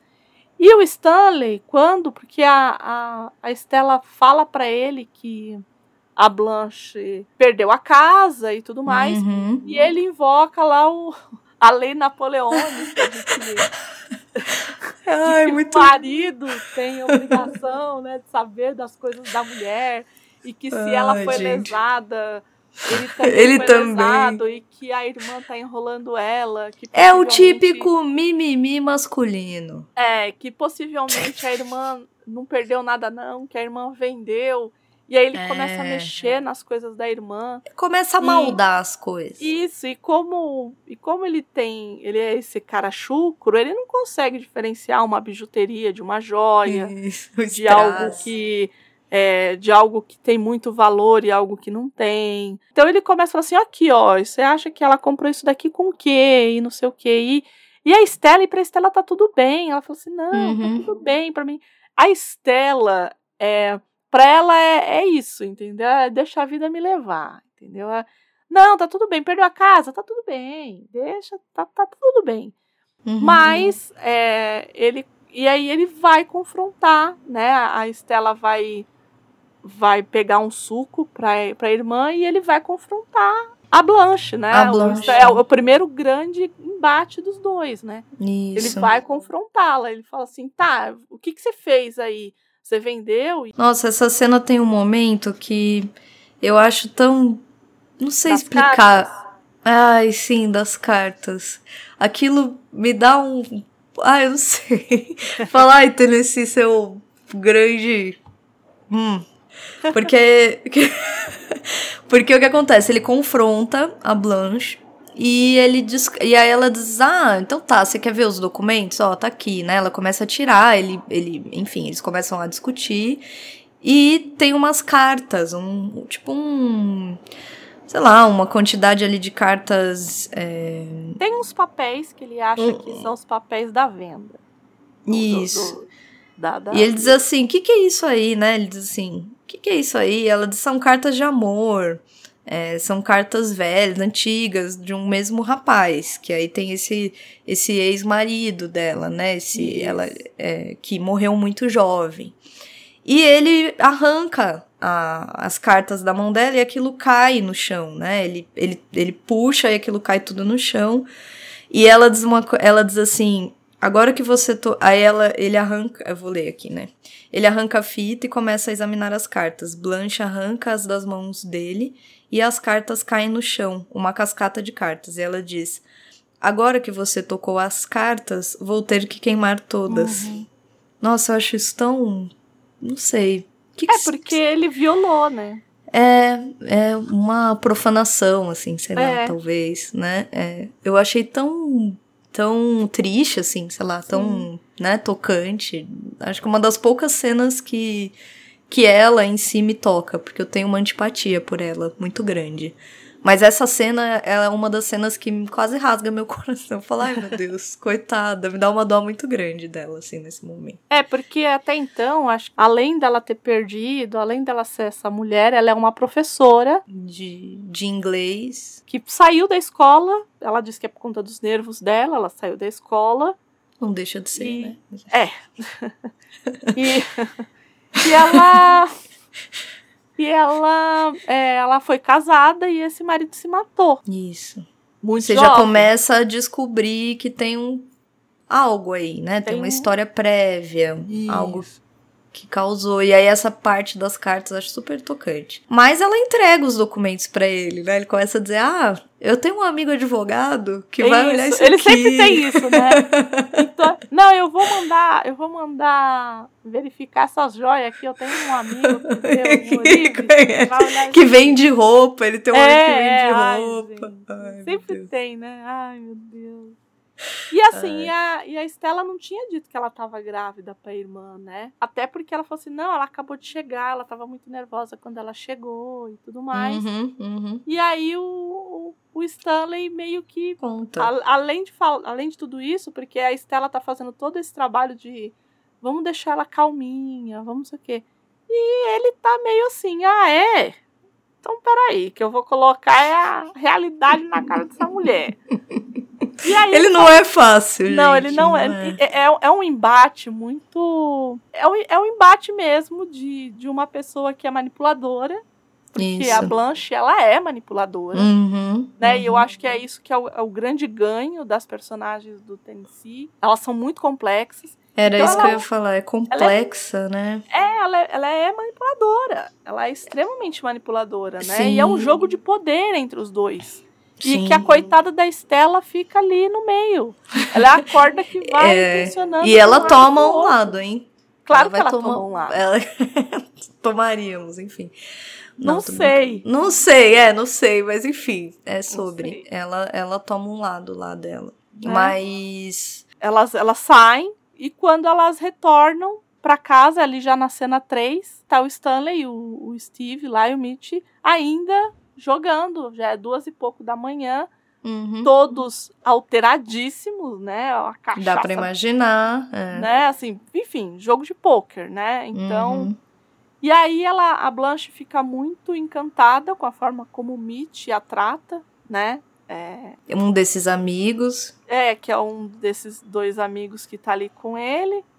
E o Stanley arremessa um rádio. Tá puto, enfim, arremessa tá um bêbado, rádio. aquela coisa, né? E aí é. esse rádio pega na Estela e a Blanche carrega essa irmã é, lá. Pra, pra, pro, pro apartamento, apartamento de, de cima, cima, que é o apartamento do Steve, né? E começa uma gritaria, né? Pega pra capar. Pega pra capar, e aí o Stanley vai lá, toma um banho frio, olha lá o banho frio Ó o banho frio, não foi só a gente. Que não foi só a gente, né? E aí ele, ele começa a falar pra Estela voltar, que a Estela tem que voltar, e a Blanche, não, você não vai voltar pra esse homem. Uhum. Esse homem é violento e não sei o quê. Até que a Estela fala assim: não, eu vou voltar e volta para casa. Que é a minha cena favorita, que eu acho Ai, que ó. é a cena que resume uhum. a, a, a, peça. Assim. Uhum. Uhum. Porque é, é algo que.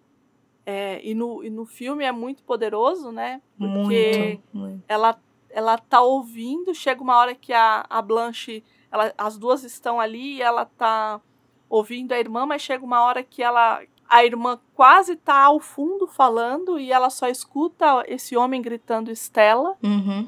E ela. Berrando, né? Berrando, assim, com uma dor, uma coisa como. E. Pelo amor de Deus, volta, né? uhum, né? Uhum. E aí ela abre a porta e ela para e ela olha para ele e naquele momento a gente sabe que não é amor, não é...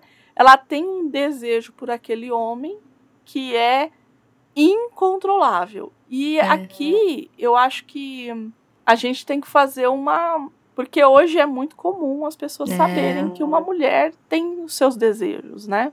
Uhum. Mas em 1947, a mulher não sentia nada, não, gente. É, tinha isso pelo não. menos Pelo menos não socialmente. É, né? tinha isso não. É. É, é essa coisa prazer. Pública, né? Pública, é, essa coisa assim. social, uhum. pública. Social. Uhum. Isso não existe. Você tem os seus filhos, você tem o seu marido. É, Imagina, e, e, e a cena no dois filme. Filhos, fiz sexo duas vezes. Era isso. é isso, é isso mesmo. É isso, e, né? e no filme, eu nunca assisti a peça, mas no filme é, é, muito bem feita a cena, porque ela sai da casa com uma. uma... É lascívia mesmo. Isso! Ela é sai. Lascívia. Ela sai com uma, um, uma expressão é, ao mesmo tempo de, de poder, porque ela tá Sim. sentindo no poder daquele homem. E ela tá no poder e ela daquele tá, homem. E, ela tá. e é um mega homem. Então, a hora que ela desce, que ela abraça, que ela pega ele quase como um menino mesmo. Essa é. coisa quase dona dele. É uma coisa Sim. literalmente isso, né? E ele pega ela no colo e eles entram na é. casa, né? É isso. É isso, é uma cena muito poderosa. E ela resume é. o que é a peça, né? É Também essa acho. coisa do ser deixado para trás, de tudo que foi deixado para trás. Para ela não, não importa muito. Por mais que ela ame essa irmã, a gente percebe que ela tem um cuidado com essa irmã. Muito delicada. É, é ela é delicada com essa irmã. Ela tenta, uhum. inclusive, é, da forma que ela consegue ali, mas ela tá subjugada por esse desejo por esse homem. Então, é, não, ela não vai conseguir se livrar disso tão facilmente. É. E, e aqui tem de novo esse olhar poético do Tennessee, que ele fala da, do jogo do poker, que ele vai descrever. Logo no começo, ele fala como se fosse uma pintura do Van Gogh. Uhum, uhum. Né? Essa coisa é. da penumbra, sim, desses homens sim. que estão ali em torno da mesa, jogando. Ele, eu acho ele muito poético, às vezes. Falo, ele é mesmo. Né? É. E no filme isso um pouco se perde, porque na verdade o filme é em preto e branco. Sim. E aí, quando ele vai descrever a cena, ele vai falar muito da cor, das camisetas, dos objetos que estão na mesa, tem umas frutas, uma coisa assim. Então é uma cena colorida, apesar de estar na penumbra, né? Sim. E o filme ele é em preto e branco, mas é, é muito bonito, assim, a, a descrição, nessa né, delicadeza que ele tem uhum. com, a, com a visão dele, enfim. E aí, lá pra cena 4, nossa amiga Estela vai explicar como é que é o relacionamento dela com, com o Stanley, uhum. né? Do tipo, tá então. É. Ah, é, e aí, e, e, e, tem muito isso também, dessa violência uhum. que ele tem, que ela ela fala assim: olha, essa violência esporádica é também resultado dessa paixão que a gente tem. Sim. Que também cai num lugar que pra gente é muito conhecido, né? Assim, é. desse, desses homens que são muito violentos e que podem e que são intensos e que e que essas mulheres hoje em dia acho que por isso que eu tô dizendo é um, é um, é um tipo de personagem é, que hoje em dia talvez é, não causasse o que causou na época. Ah, sem dúvida não. Porque aqui também tem essa coisa do re, da reconciliação, né? Sim. Do, do, porque a violência vem desse lugar, né? Eles, eles se reconciliam Isso. de um jeito também muito intenso. Então, cria-se um vício nisso, assim, né? Um modus operandi. E que a gente ali. sabe que tem muitos casais que tem. trabalham nessa chave, não das vias de fato, né? Assim, ah, mas, sim, sim. É, mas tem. Do, da, da, da, violência em si, mas essa coisa da briga, Esse né? modos, é. do, do, do, casal que briga, briga, briga, briga, briga e mas e a gente transa, transa, que transa. a gente sabe que é visando esse, essas pazes, é. né? Make-up sex, eles chamam. É? É, é tipo, make-up sex é o, o sexo do, da reconciliação, né? Ah, tá, tá. É, é isso. Eu não, não consigo. Eu não conheço. Desconheço. É, então, eu desconheço não... também. É. É, não, não, não sou uma pessoa muito intensa. Né? Não, a gente, nem eu. Aqui não tem ninguém, né, Andréia? Assim, não, então... não, não tem. Talvez, então, talvez se aparecesse o Marlon Brando daquele jeito. Talvez a gente aceitar. Talvez. Nesse contexto. Pode ser. É que, é que a coisa da violência me pega. É, para mim também, para mim também. É, não. Não, e de fato é problemático, não, não é, é, isso, então. né? É que aqui tem uma função narrativa, sim, tem uma ideia, não, mas, mas de fato é sim. muito problemático. E eu acho, e assim, é, se a gente fosse ler isso hoje, né, aos olhos de hoje, é, muitas mulheres iriam contra o que a gente está falando. Ah, vocês estão. É, exato. Enaltecendo essa personagem. Isso. Que é um abusador, que é. A gente Sim. sabe de tudo isso. É. Mas, né, assim, ninguém aqui é irresponsável a esse ponto. Óbvio, claro. Que, Não, e. O que a gente está dizendo aqui é que, assim, para o momento, em 1947, uhum, uhum. você colocar uma mulher com desejo sexual na tela do cinema era uhum. assim algo inimaginável. Sim. Entende? É isso. Assim. É, e, e pra época e, esse e, homem. de forma crua. Porque é. uma coisa é você, você supor, uma coisa. Não, não. Aqui não tem suposição. É, aqui não, não tem é suposição, aqui não tem. Não, não. Você sabe o que está acontecendo. Uhum, e a atriz, ela é, ela é demais, assim. Ela, ela é, é muito boa. Ela é. Porque é. você sabe o que ela. Você sabe. A hora que você olha pro rosto dela, você fala, ok. Tanto que a parte, a parte que ela para e olha, aquilo foi censurado. Aquilo foi colocado depois. Ah, a é, gente não vai sabia. falar um pouquinho do, fio, do, do, da censura do filme. Eu não é, sabia que essa cena tinha sido posta então, depois. Então, eu sei que tem parte, outras cortadas que, e tudo então, mais. O mas... que, é, o, que, o, que, o que aparece quando ele vai pro cinema é a parte que ela sai, ela sai da casa e ela já tá descendo a escada. Aquela cena dela parada, olhando para ele, aquilo não vai no, no primeiro corte. É, não, porque essa cena, gente, é, dela, a, a feição dela, né? É, a expressão. É é de uma coisa que você fala, gente, que parabéns. Toma é. o Oscar, porque é isso, assim. Não precisa de Oscar, que é o Marlon Brando que tá lá no da escada. Ela não tá fingindo, né? Ela não tá fingindo. Colocasse nós ia fazer a mesma cara. Porra! Marlon Brando gritando seu nome, gente. Ba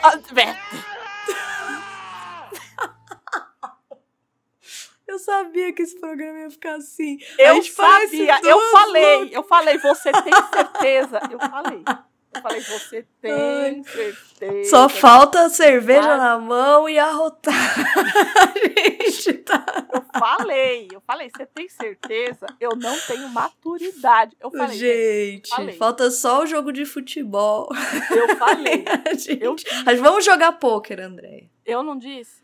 Eu disse. Nossa senhora. Você falou gente. assim, Andréia, você previu. Eu falei.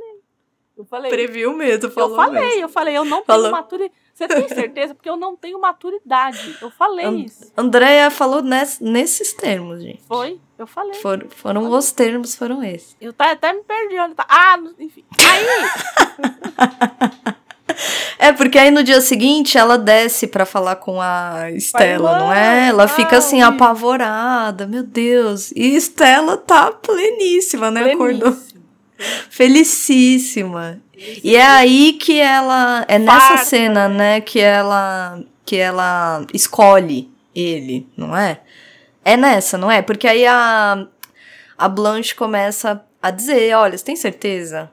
Não, não é? E ela começa a dizer, ele é um animal ele isso, ele aquilo, e ele aparece. É porque, porque o que acontece? A Blanche tem um, ele tem um, tem um, um conhecido, um velho admirador dela lá que é, é que a Blanche meio que começa, que é milionário, inclusive. Uhum, uhum. E ela meio Sugar que começa Daddy. a ter certeza, porque a gente pode falar e o Stanley escuta, né, um, um, um pouco dessa é, desse papo, né? Assim, desse, desse, papo e tal. E ali ela, ele percebe que ela é que ela é leal a ele.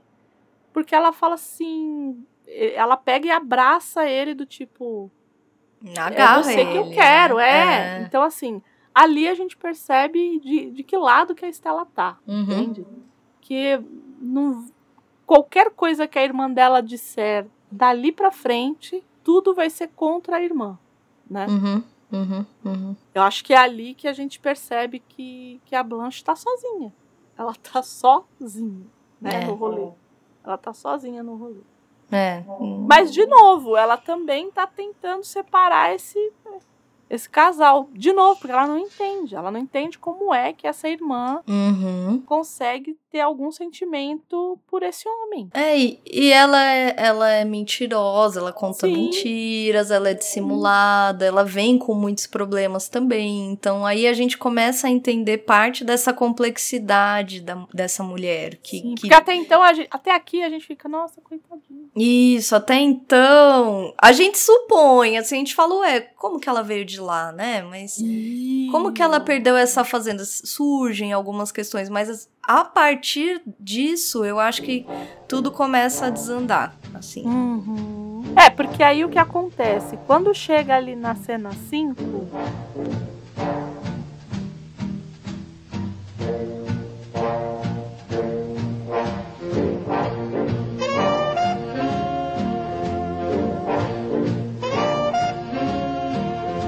vizinhos estão brigando, aquela coisa toda, Stanley volta do boliche, né? E aí ele ele pega e pergunta para ela assim se ele conhece é, um homem chamado Shaw, né? E um hotel, né? E uhum. a Blanche fica fica ué. O que, que ué. ele tá falando? Uhum. Como é que ele tá sabendo disso, é. né? É. e, e ela fica meio assustada, ela vai falar com a Estela, ver se se tem alguma se as pessoas estão sabendo se a Estela falou alguma coisa a respeito dela para alguém e tal uhum. né e ele fala especificamente de Laurel né que é o que é a cidade onde ela uhum. era professora de inglês né e tal e ela fica meio meio assustada assim né uhum. e nisso ela e ela tá esperando o Mitch pro encontro né é, e eles e eles meio que, que vão ali né ela é. Né? Mas antes disso, e isso também é curioso no filme. Sim. A Blanche, ela flerta com um rapaz Ote ali, de, de, de, assinatura de jornal, e ela meio que beija o rapaz. Isso. E aí no filme, essa cena ela é colocada meio como algum sonho e tal. Aqui na peça, não. Na peça é exatamente isso. Por conta dessas censuras, que depois a gente vai falar um pouquinho. Acho que já pode até falar agora, né? A gente sim, tá falando da censura sim. e tal. É porque o que acontece, né? Do mesmo jeito que a gente tinha lá o Code Authority lá nos quadrinhos, né? Uhum. A gente também tinha um, um código de conduta, né? Que era um código ali de censura ali nos Estados Unidos, que era o Motion Picture Production Code, uhum. né? O código de produção de cinema, que era chamado de código Reis. Por quê? Ou Reis, ou Reis, enfim. É, eu também que não sei pronunciar. Do, que era com o nome, né, do Reis. Will H. Reis, né? Que era um uhum. advogado e político presbiteriano e presidente da Associação de Produtores e Distribuidores de Filmes da América. Então, o que que acontece? Quando eles vão montar o filme Um Bonde Chamado Desejo, nenhum estúdio quer o roteiro porque vai ser problema. E a Warner... Na certa. tá e óbvio. a Warner fala assim, não, vamos fazer o filme, né? E aí ele pega e ele pega a produção com tudo, com os atores, o Tennessee fazendo o roteiro e uhum. o, o Elie Kazan é, sendo dirigindo. Uhum. E aí tem, tem três coisas que são muito latentes no roteiro, né? Uhum. Uhum. Que de, mais tarde a gente vai falar, então eu não vou adiantar aqui, mas é, isso especificamente, é, eles também mudam por conta desse código. Por uhum. quê? Porque eles falaram assim: vai ficar ridículo uma mulher de 35 anos beijando um, um meninote. É. Uma velha de 35 anos. Uma velha, velhíssima. Velhíssima, é 40 Decadente. Né? Beijando um menino de, 40, de, de, de 17 anos. Então, o que eles fazem? Eles pegam e colocam no filme como se fosse algo idílico. Isso. Mas que na peça isso Tem mesmo. acontece. Uhum. Né? E aí a gente já que, que é essa doida? É, porque é muito repentino, parece muito desencaixado. Se você Isso. tá vendo na linha, né, cronológica do, do, Você tá lá assistindo, você fala, ué, mas calma. Pera. E aí a Blanche meio que retornam ali, né? Lá ali na cena 6. Isso. Eles retornam desse encontro que. Não parece que foi. Né? Não foi muito bom, né? Então a Blanche, ela tem essa coisa meio infantil, adolescente ainda, né? É, de ficar provocando o sujeito e Ai, sim. né esses joguinhos né e tal e o cara tenta beijar e ela não deixa né e aí ela começa a falar do Stanley né que o Stanley é aquela pessoa horrorosa e o Mitch começa a falar porque o Mitch ele ele é um homem solteiro que mora com a mãe, né? A mãe ele tem alguns cuidados com a mãe, ali a mãe é uma senhora doente e tal. E aí ela fala a respeito do casamento dela, né? E ela, e ela fala o que, que acontece de fato. É que o, o marido dela, uhum. ela encontra o marido dela na cama com outro homem. O marido dela era homossexual, né? Homossexual, exato. E isso é um dos problemas do roteiro. Porque eles falam assim, isso, como que a gente vai. Não é? Como que a gente vai pôr isso aqui? Não vai. E não põe. E não põe. No filme. Fica, isso... é, é fica aquela coisa assim, né? Fica é por isso que eu é, Exatamente. Por isso que eu falo, os filmes do Tennessee Williams, se você não assiste atento, é, né? Digo, sabendo esse contexto assim, muita coisa você fala, tá, né? É. Mas. O, e o que, né? Porque no filme, o que acontece? Eles não dizem, porque o que ela conta pro Mitchell é que ela era casada com esse rapaz e que ele tinha algo de diferente desde o começo, que ela não reparou. E ele era muito triste, alguma coisa assim. No filme ela também fala isso. E ele chorava à noite, né? Ela fala assim, ele até chorava à noite. E ela foi apaixonada por ele. E aí o Mitchell fala assim, ué, e por que que ele chorava? E aí ela fala, e aí ela responde alguma coisa assim, do tipo, eu também não não sabia por quê ele chorava, uhum, né? Uhum. Então, é, é, tá implícito, vamos dizer assim, né? Mas ele chorava. É, na, na, peça você descobre, ela fala literalmente. Ela fala, é, ela fala. É, porque ela, ela diz, ah, até que um dia eu entrei em casa e tava ele, um outro homem, e a gente fingiu que isso não aconteceu, a gente, né? É porque ali, esse, esse, esse encontro, é pra medir desgraça, né? Porque ela começa a falar do Stanley, aí ele começa é a falar dos problemas que ele tem com a mãe. Aí ela fala é. assim: Ah, é? Ela é famosa aquela. Ela é famosa. Assim, não, vem aqui, temos uma vencedora. E matou.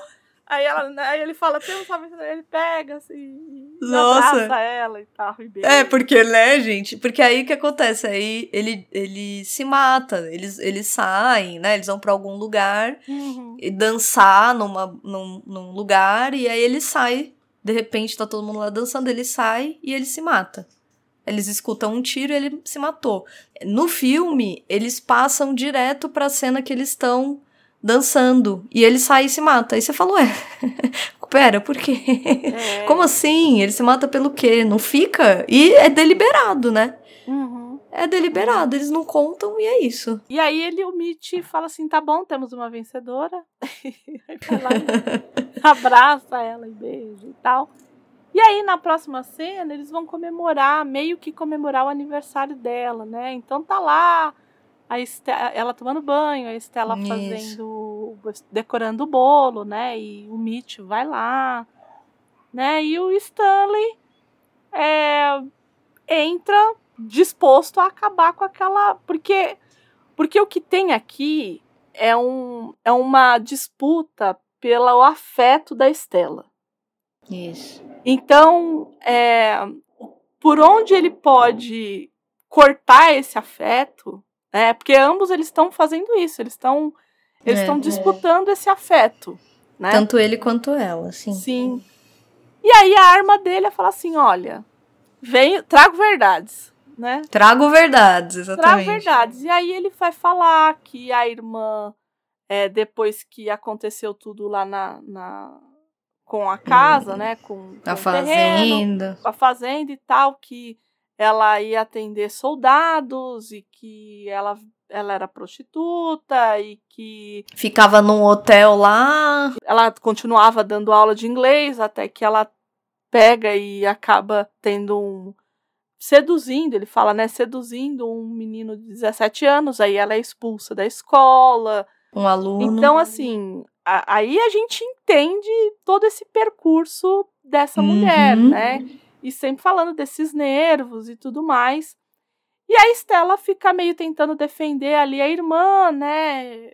Falando que ela ficou ali sozinha e, e que por conta desse casamento infeliz e tal, tudo é sempre colocado em cima desse casamento e dessa e desse suicídio do marido dela, né? Uhum. De como isso a, a, machucou profundamente e tudo mais. E o Stanley, além de ter feito isso, além de chegar dizendo que ele tinha descoberto tudo e tudo mais, que ele contou tudo pro Mitch.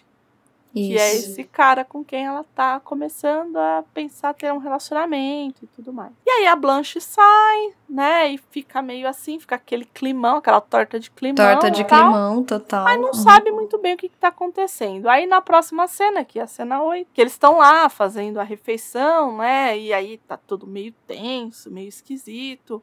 Aí o uhum. Mitch não apareceu, a Blanche fica ali meio é, a Estela fica criticando o tempo inteiro o jeito que ele tá tratando a irmã e tal. E aí o Stanley fala assim: Olha, vou te dar um presente. E ele pega e dá uma passagem pra Blanche pra ela voltar pra Laurel. Muito sádico.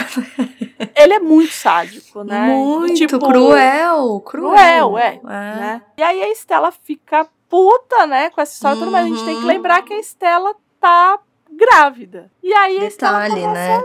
É, e ela tá já. E que a Blanche já tá lá há um tempo, tem isso, isso também. A gente, come... a gente percebe esse passar do tempo por conta dessa, é, desse desenvolvimento da gravidez da Estela, né? Da barriga.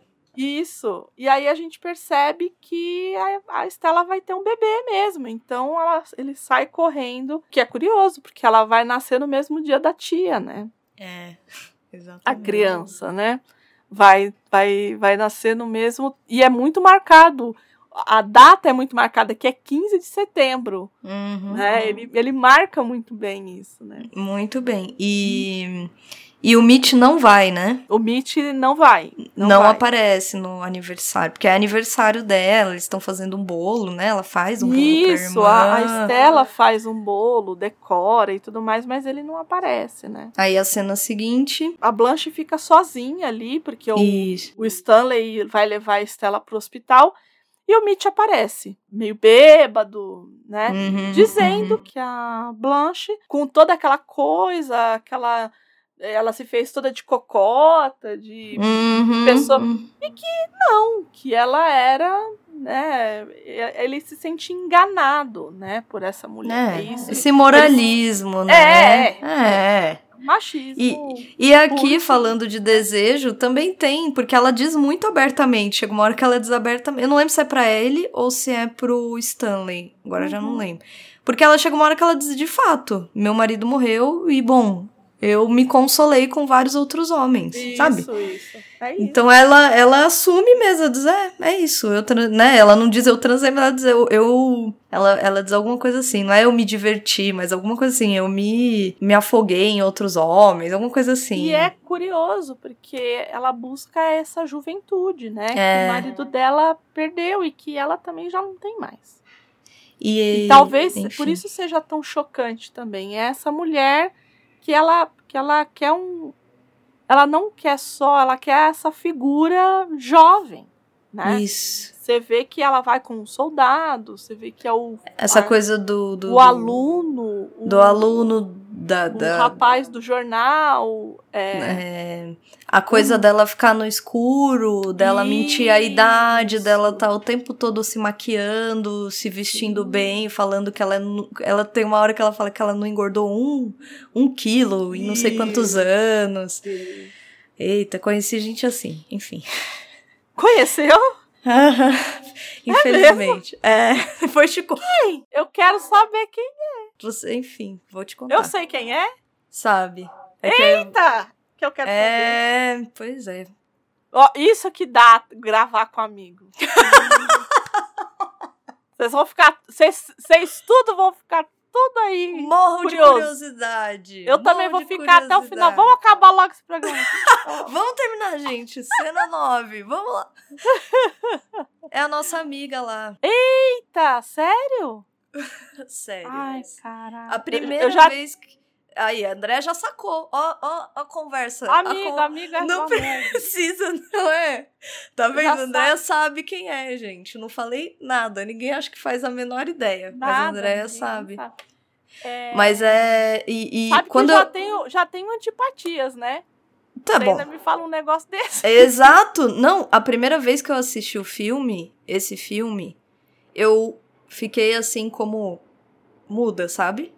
Eita, porque, É, porque eu olhei e falei. E não era assim estereotipado desse jeito, né? Não, é, porque aqui tem uma lente de aumento gigantesca. Gigantesca, ela é bem é. exagerada e tal. E tem toda essa coisa teatral, dramática, sim, né? Sim. É, que a pessoa não tem. Mas, mas é. Assim, é e é. Por isso que é, a gente falou da, da a filha perdida, né? Que você ficou com, a, com, aquela coisa do tipo, eu não simpatizei com essa mulher. E eu tenho isso com a Blanche, assim, eu não ah, consigo, assim. Eu olho e falo, ah, tá, eu li algumas coisas que o Tennessee fala que, ah, é, era para sentir dó dessa mulher, que ela é um. E eu não consigo sentir dó dessa mulher, assim. É, é, porque não dá. Assim, eu olho e falo, gente, essa mulher, ela é má. É. Ela, é uma, ela é má. Ela não é uma pessoa. Ela não é uma vítima. Ela faz os outros serem, mas ela não é. Desculpa. Enfim, aí você pode cortar. Mas é isso, ela não, não é. Não, não, não tem que cortar. Eu e me lembra, que... e eu identifico assim nítido, André. É uma coisa nítida. Que, na, que quando eu a conheci, eu não me toquei. E por isso que eu falo, ela é dissimulada. Tipo, Simulada, é. É, ela, ela é. é. Ela é manipuladora, ela é dissimulada, ela mente, ela tem uns ideais. Essa mas coisa é da beleza, aqui, da juventude. Mas é que, no caso do, do Tennessee, eu entendo, porque aqui ele vai colocar essa coisa muito forte da ah, do é, trauma? Do é? distúrbio é. e do é. distúrbio psicológico. É isso. É, tanto que tem gente que fala, ah, essa é a irmã dele, né? Tem gente que fala, essa é a irmã dele e tudo mais. Então, talvez tenha aí, né? Por isso que ele diz que Sim. tem que sentir dó dela, né? isso, né? Isso. Mas ela, de fato, tem um distúrbio psicológico. Posso dizer. Posso dizer, ela tem sim. Isso aí, isso aí existe, assim, desse jeito. Muito louco, Meu existe desse Deus. jeito. Quando eu assisti, ó, muitos anos. Aliás, esse filme foi um dos motivos de eu ter me tocado de algumas coisas. Sério, eu nunca tinha comentado, eu jurava que eu já tinha comentado. Mas é assim, é isso. E olha que eu falei para você desse filme há muito tempo. É? Eu sempre falava, vira e mexe, isso, eu falava desse filme. Isso, tenho muitos Por coisas diferentes. Talvez. Por outros motivos? Por motivos de Marlon Brando? talvez. talvez, talvez, talvez, talvez. Né? Mas foi isso, eu lembro quando eu assisti, faz tempo que eu assisti, acho que você lembra, você foi para você que eu contei que eu assisti. Sim, sim. Eu identifiquei, eu falei, nossa. E aí depois eu reassisti em outro contexto. Falou, nossa, nossa. Nossa, nossa. E, e foi algo que eu demorei para ver, assim. Não foi uma coisa que eu vi logo de cara. Porque tem essa coisa do dissimular. Enfim. E tem uma coisa louco. também do não estar, de, de ter um, um, distanciamento, né? Isso, de ter um distanciamento. Eu não sei quando você assistiu a primeira vez, mas Isso, hoje é. você tem um distanciamento, né? Exatamente. E, e é nítido. Eu assisti agora, eu fiquei assim, meu Deus, sabe? Eu falei, gente, como e, e, e, antes me parecia muito mais estereotipado. Hoje, eu olho e falo, gente, é isso, tá dramático, tal, tal, tal, tá. É, é. É, é mas é isso, é, é isso, é isso, é desse jeitinho, é essa espécie de fragilidade que a pessoa apresenta. Tipo, ah, eu sou frágil. ah, meu Deus, ah, porque o que eu vivi, porque isso, porque aquilo, essa competição do que eu sofro mais, essa manipulação, tudo, tudo, todos os elementos estão aí, assim. E isso me, me chama ainda mais atenção como Tennessee é inteligente, porque eu não acho que qualquer pessoa que tenha vivido qualquer coisa veja isso. Tipo, eu vi porque eu vivi o que eu vivi com essa pessoa. Entendi. Senão eu não, eu acho que eu não teria esse, essa acuidade, assim. Tipo, eu olho e falo, nossa, gente, é bem. É, ele entendeu, assim, porque é isso aí. É exatamente isso aí, assim, é uma coisa muito maluca. E eu não consigo ter empatia. É uma coisa muito assim. Tirando a cena das cartas, que eu acho muito. me toca, assim, me, me dá uma dó visceral dela, eu não sei explicar. Mas uhum. tirando essa cena, eu não consigo simpatizar com ela. Enfim. Aí. Enfim, muito bem. Ah, muito que bem. o sujeito. o sujeito que vai lá, né? O Mitch vai lá, Bêbado. todo magoado. Ah, nossa, né? Você me enganou. Tadinho. Era uma vagabunda e me enganou. Porque é isso, né? É isso que ele vai fazer. ele dizer e tal. É. E aí ele tenta estuprar a Blanche, né? É. E, e ela meio que grita fogo e ele fica meio desnorteado e ele vai embora, né? Ele não... E é muito interessante porque ela usa o negócio dele contra ele, né? Porque ela diz assim: Você quer que eu grite? Né? Ela fala uma Sim. coisa assim: Você quer que eu grite? Porque tem essa coisa da não exposição também. Sim, sim. Ele não quer ser visto com ela. Eu acho que tem um pouco isso, assim. para além da ameaça do tipo, eu vou gritar fogo, vai vir um polícia isso. aqui. Eu acho que tem a coisa do público mesmo, do tipo, você quer que eu grite? você quer é. ser visto comigo? Porque eu vou gritar. Então e aí ele, uh, rápido, sai é correndo. É, pra, pra, é porque ela entende, ela, ela Óbvio. entendeu, né? Uhum. É, é, é tudo de simulação, é, assim. Por isso que a gente fala que ela é manipuladora, porque ela isso. entende. Ela é, entende de simulação. Oh, muito. Ela faz isso, é proposital, né? Bom, e aí Enfim. a gente vai lá pra cena 10, né? Que é a cena, né? É, essa cena é.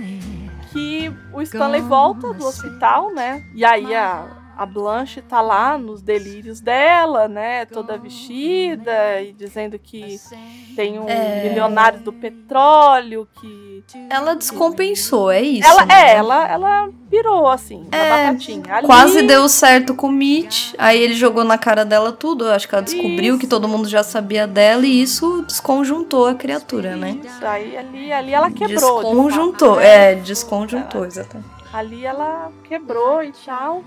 E aí o, o Stanley fica puto, porque né, a, a, delicadeza de um elefante numa loja de cristais, né? ele, ele acha que ela só tá fingindo ali, enfim. Uhum.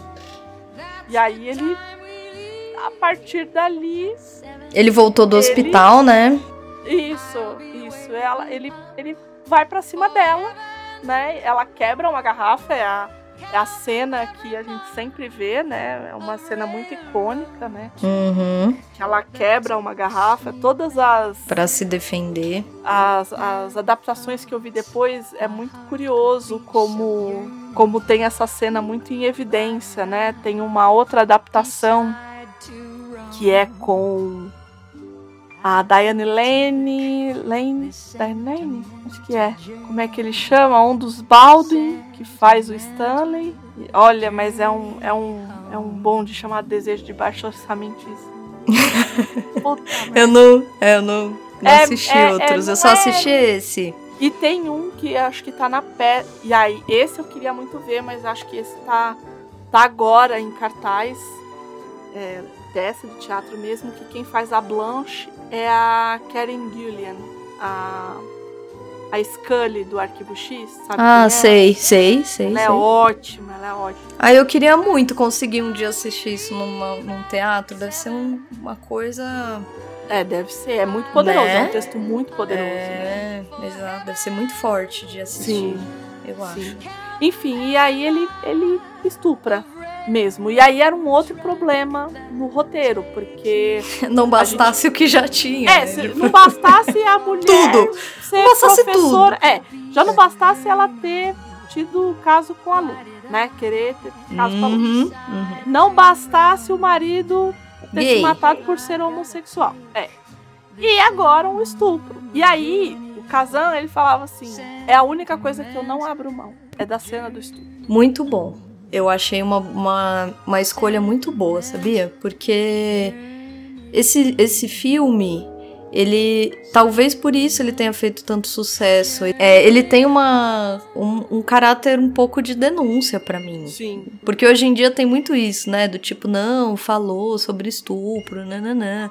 Aqui, aqui é denúncia. E ele não querer abrir mão dessa cena, para mim é muito, é muito bom, entende? Até porque. Uhum dar o contexto final para essa para o fim dessa história, porque eu acho que ela já estava descompensada aqui. Sim. Aqui depois da cena do estupro, de fato, tudo se perde para ela, eu acho, sabe? É onde a coisa se dissocia, vamos dizer assim, da realidade. Porque, imagina, né? Porque é o que você falou, você falou isso. Ela não se atrai pelo Stanley. Aqui é um estupro mesmo. E é um jogo de poder aqui. É estupro, Sim. é estupro para ser estupro mesmo, né? É, não tem nenhum contexto que não seja exatamente o do estupro. É um, é um jogo de poder. Ele a, ele até na cena é como ele fala uma coisa fera, né? Ele fala, uhum. ele chama ela de fera, como se ele fosse de fato é, dominá-la. Um domador. Domador. É, é, é, é, é isso. E é e é o sexo.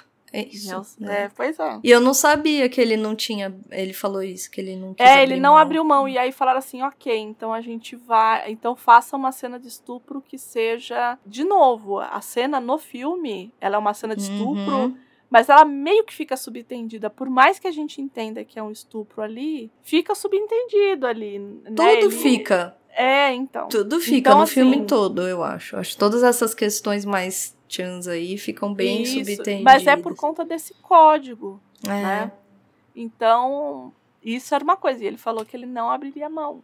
É. Dois na... ele não abriria mão. É, e na peça é bem é bem escancarado, né? É bem mais violento. escancarado. Violento. E aí, depois de umas semanas, né? A, a Estela já tá em casa, tá tendo um novo jogo de pôquer ali. E eles decidem, então, que a Blanche a, a Estela tá arrumando o, o, baú ali da Blanche e tudo mais. E um médico é, de uma instituição para doentes mentais vai vir buscar a Blanche. Muito triste, né? É muito triste, porque. E aí a Estela tem uma crise de consciência, uma pequena crise de consciência uhum. ali, mas no final ela ela deixa. Ela deixa e é muito é, curioso, porque é a, é a fala, né, que é mais que é a mais conhecida dessa peça, né, que o médico chega é. como se fosse um homem galante, né, para ela e dá o braço para ela e ela fala assim: "É, eu sempre dependi da bondade de estranhos". E a é. gente percebe que ela, ela tem plena noção do que está acontecendo ali e ela é esperta, né? Ela é e, e quando ela sai a Estela tem ela ela tem essa essa coisa, mas o o Stanley é, vai confortar e eles começam a fazer sexo mesmo, né?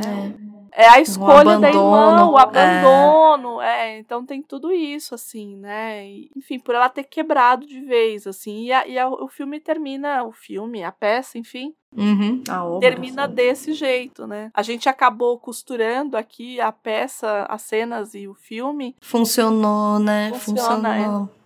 Nesse caso, não é todo, todo filme que, que, que acontece. Isso, é. Mas nesse tá bem. Até porque estão muito atrelado. Por exemplo, o Elia Kazan dirigiu tanto a peça quanto o filme. Uhum. O próprio Tennessee auxiliou com a com o Não, ele que fez o roteiro. Né? É, então é isso. Então dá pra é, é de fato algo que tá ali, assim, muito próximo. E eu gosto que os filmes dele, assim, adaptados pro, pro cinema, não sei se você tem essa impressão, mas eu fico com uma impressão teatral para as coisas mesmo, assim. Sim, sim. Ele é um filme, óbvio, evidente, né? É cinema, mas você tem um.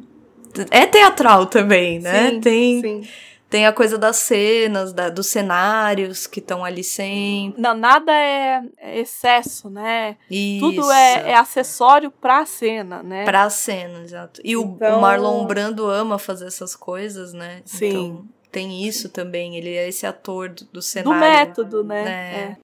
É. Enfim. É isso? Eu acho que é isso. Acho que terminamos aqui. Mas, gente, obrigada por nos acompanharem até aqui, nesse bonde. Espe espero. Então, mas você sabe quem tá no bonde também? Quem tá no bonde também com a gente? Ah, tem mais, gente. Tem. Nem vou te contar mais quem tá no bonde. Guilherme Frediani está no bonde. Guilherme Frediani. O que, que Guilherme Frediani Guilherme Frediani tem a dizer? Está no bonde comentou com a gente, mandou um e-mail uhum. é, pra gente do último episódio do Livros em Cartaz Degusta. Não, incrível, né? É, eu vou ler aqui o e-mail de Guilherme Frediani. André e Gabi, como estão? Espero que bem. É. Tamo Tamo... Vamos ver. Aí ele coloca aqui: compartilho com vocês esse mal-estar de que tudo no entretenimento, ou mesmo em outras situações, precisa ser maravilhoso ou péssimo sem meio termo. O imediatismo contemporâneo cria falsas dicotomias, mas, como diria Bertoldo Brecha, o da escolinha do professor Raimundo, é a gonorância que atravanca o progresso. Concordo plenamente. Aí ele fala aqui: dito isso, vou sim aproveitar e, se me permite, também dar sugestões minhas para degustação. Gostamos. Gostamos. Por favor. Nem todos estão disponíveis para aquisição ou serviço de assinatura, mas dá para achar por aí, se precisar. Então ele fala aqui do filme da sessão da tarde. Não assisti na Globo, mas no final do canal 21. Me lembro muito bem do canal 21, onde muitos dos filmes e séries que que formaram meus gostos, meus gostos estavam disponíveis. Não lembro de outro canal da TV aberta em que exibiu Star Trek, Deep Space Nine, por exemplo, é verdade. Eu acho que não teve mesmo. Uhum. Pois bem, o filme para degustação é Minha Vida é um Inferno. Essa comédia gira em torno de um escritor de livros infantis que passa o dia em um apartamento reclamando de sua vida e debatendo com o público sobre os mais diversos assuntos e coisas que o incomodam. Conforme esse dia vai passando, essas coisas vão acontecendo até o momento em que a morte. Ah, eu assisti esse filme! Em que a morte vivida por Jim Carrey vai buscá-lo. o Jim Carrey fazendo caras e bocas, eu assisti esse filme sim. Então, lá para a sessão da tarde, que tem essa sensação de sessão da tarde para é, o Guilherme Frediani, é o minha Vida é um Inferno. Agora vamos ao claro. Arthur C. Clarke está faltando falar de ficção científica nesse podcast de literatura. Calma, Guilherme. calma que vai vir. Vai vir numa dose boa. Por torcedores, calma. Torcedores, calma. O que mais se destaca nas obras dele é a capacidade do vislumbre das tecnologias e acontecimentos. Quando, há alguns anos atrás, o objeto Oumuamua passou pelo sistema solar, na hora me veio uma obra desse autor na cabeça. A obra em questão é a série dos livros Rama. Já ouvi falar muito bem, inclusive. Encontro com Rama é o primeiro primeiro de quatro livros.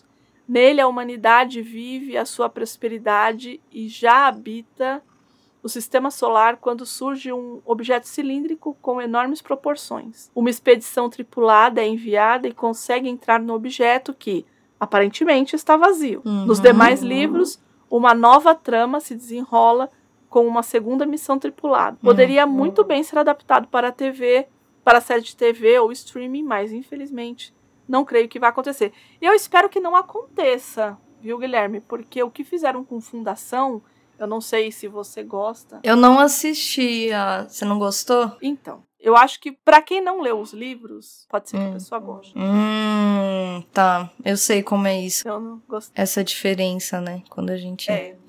sei como. E aí, ele traz aqui um não ficção bem diferente, ó.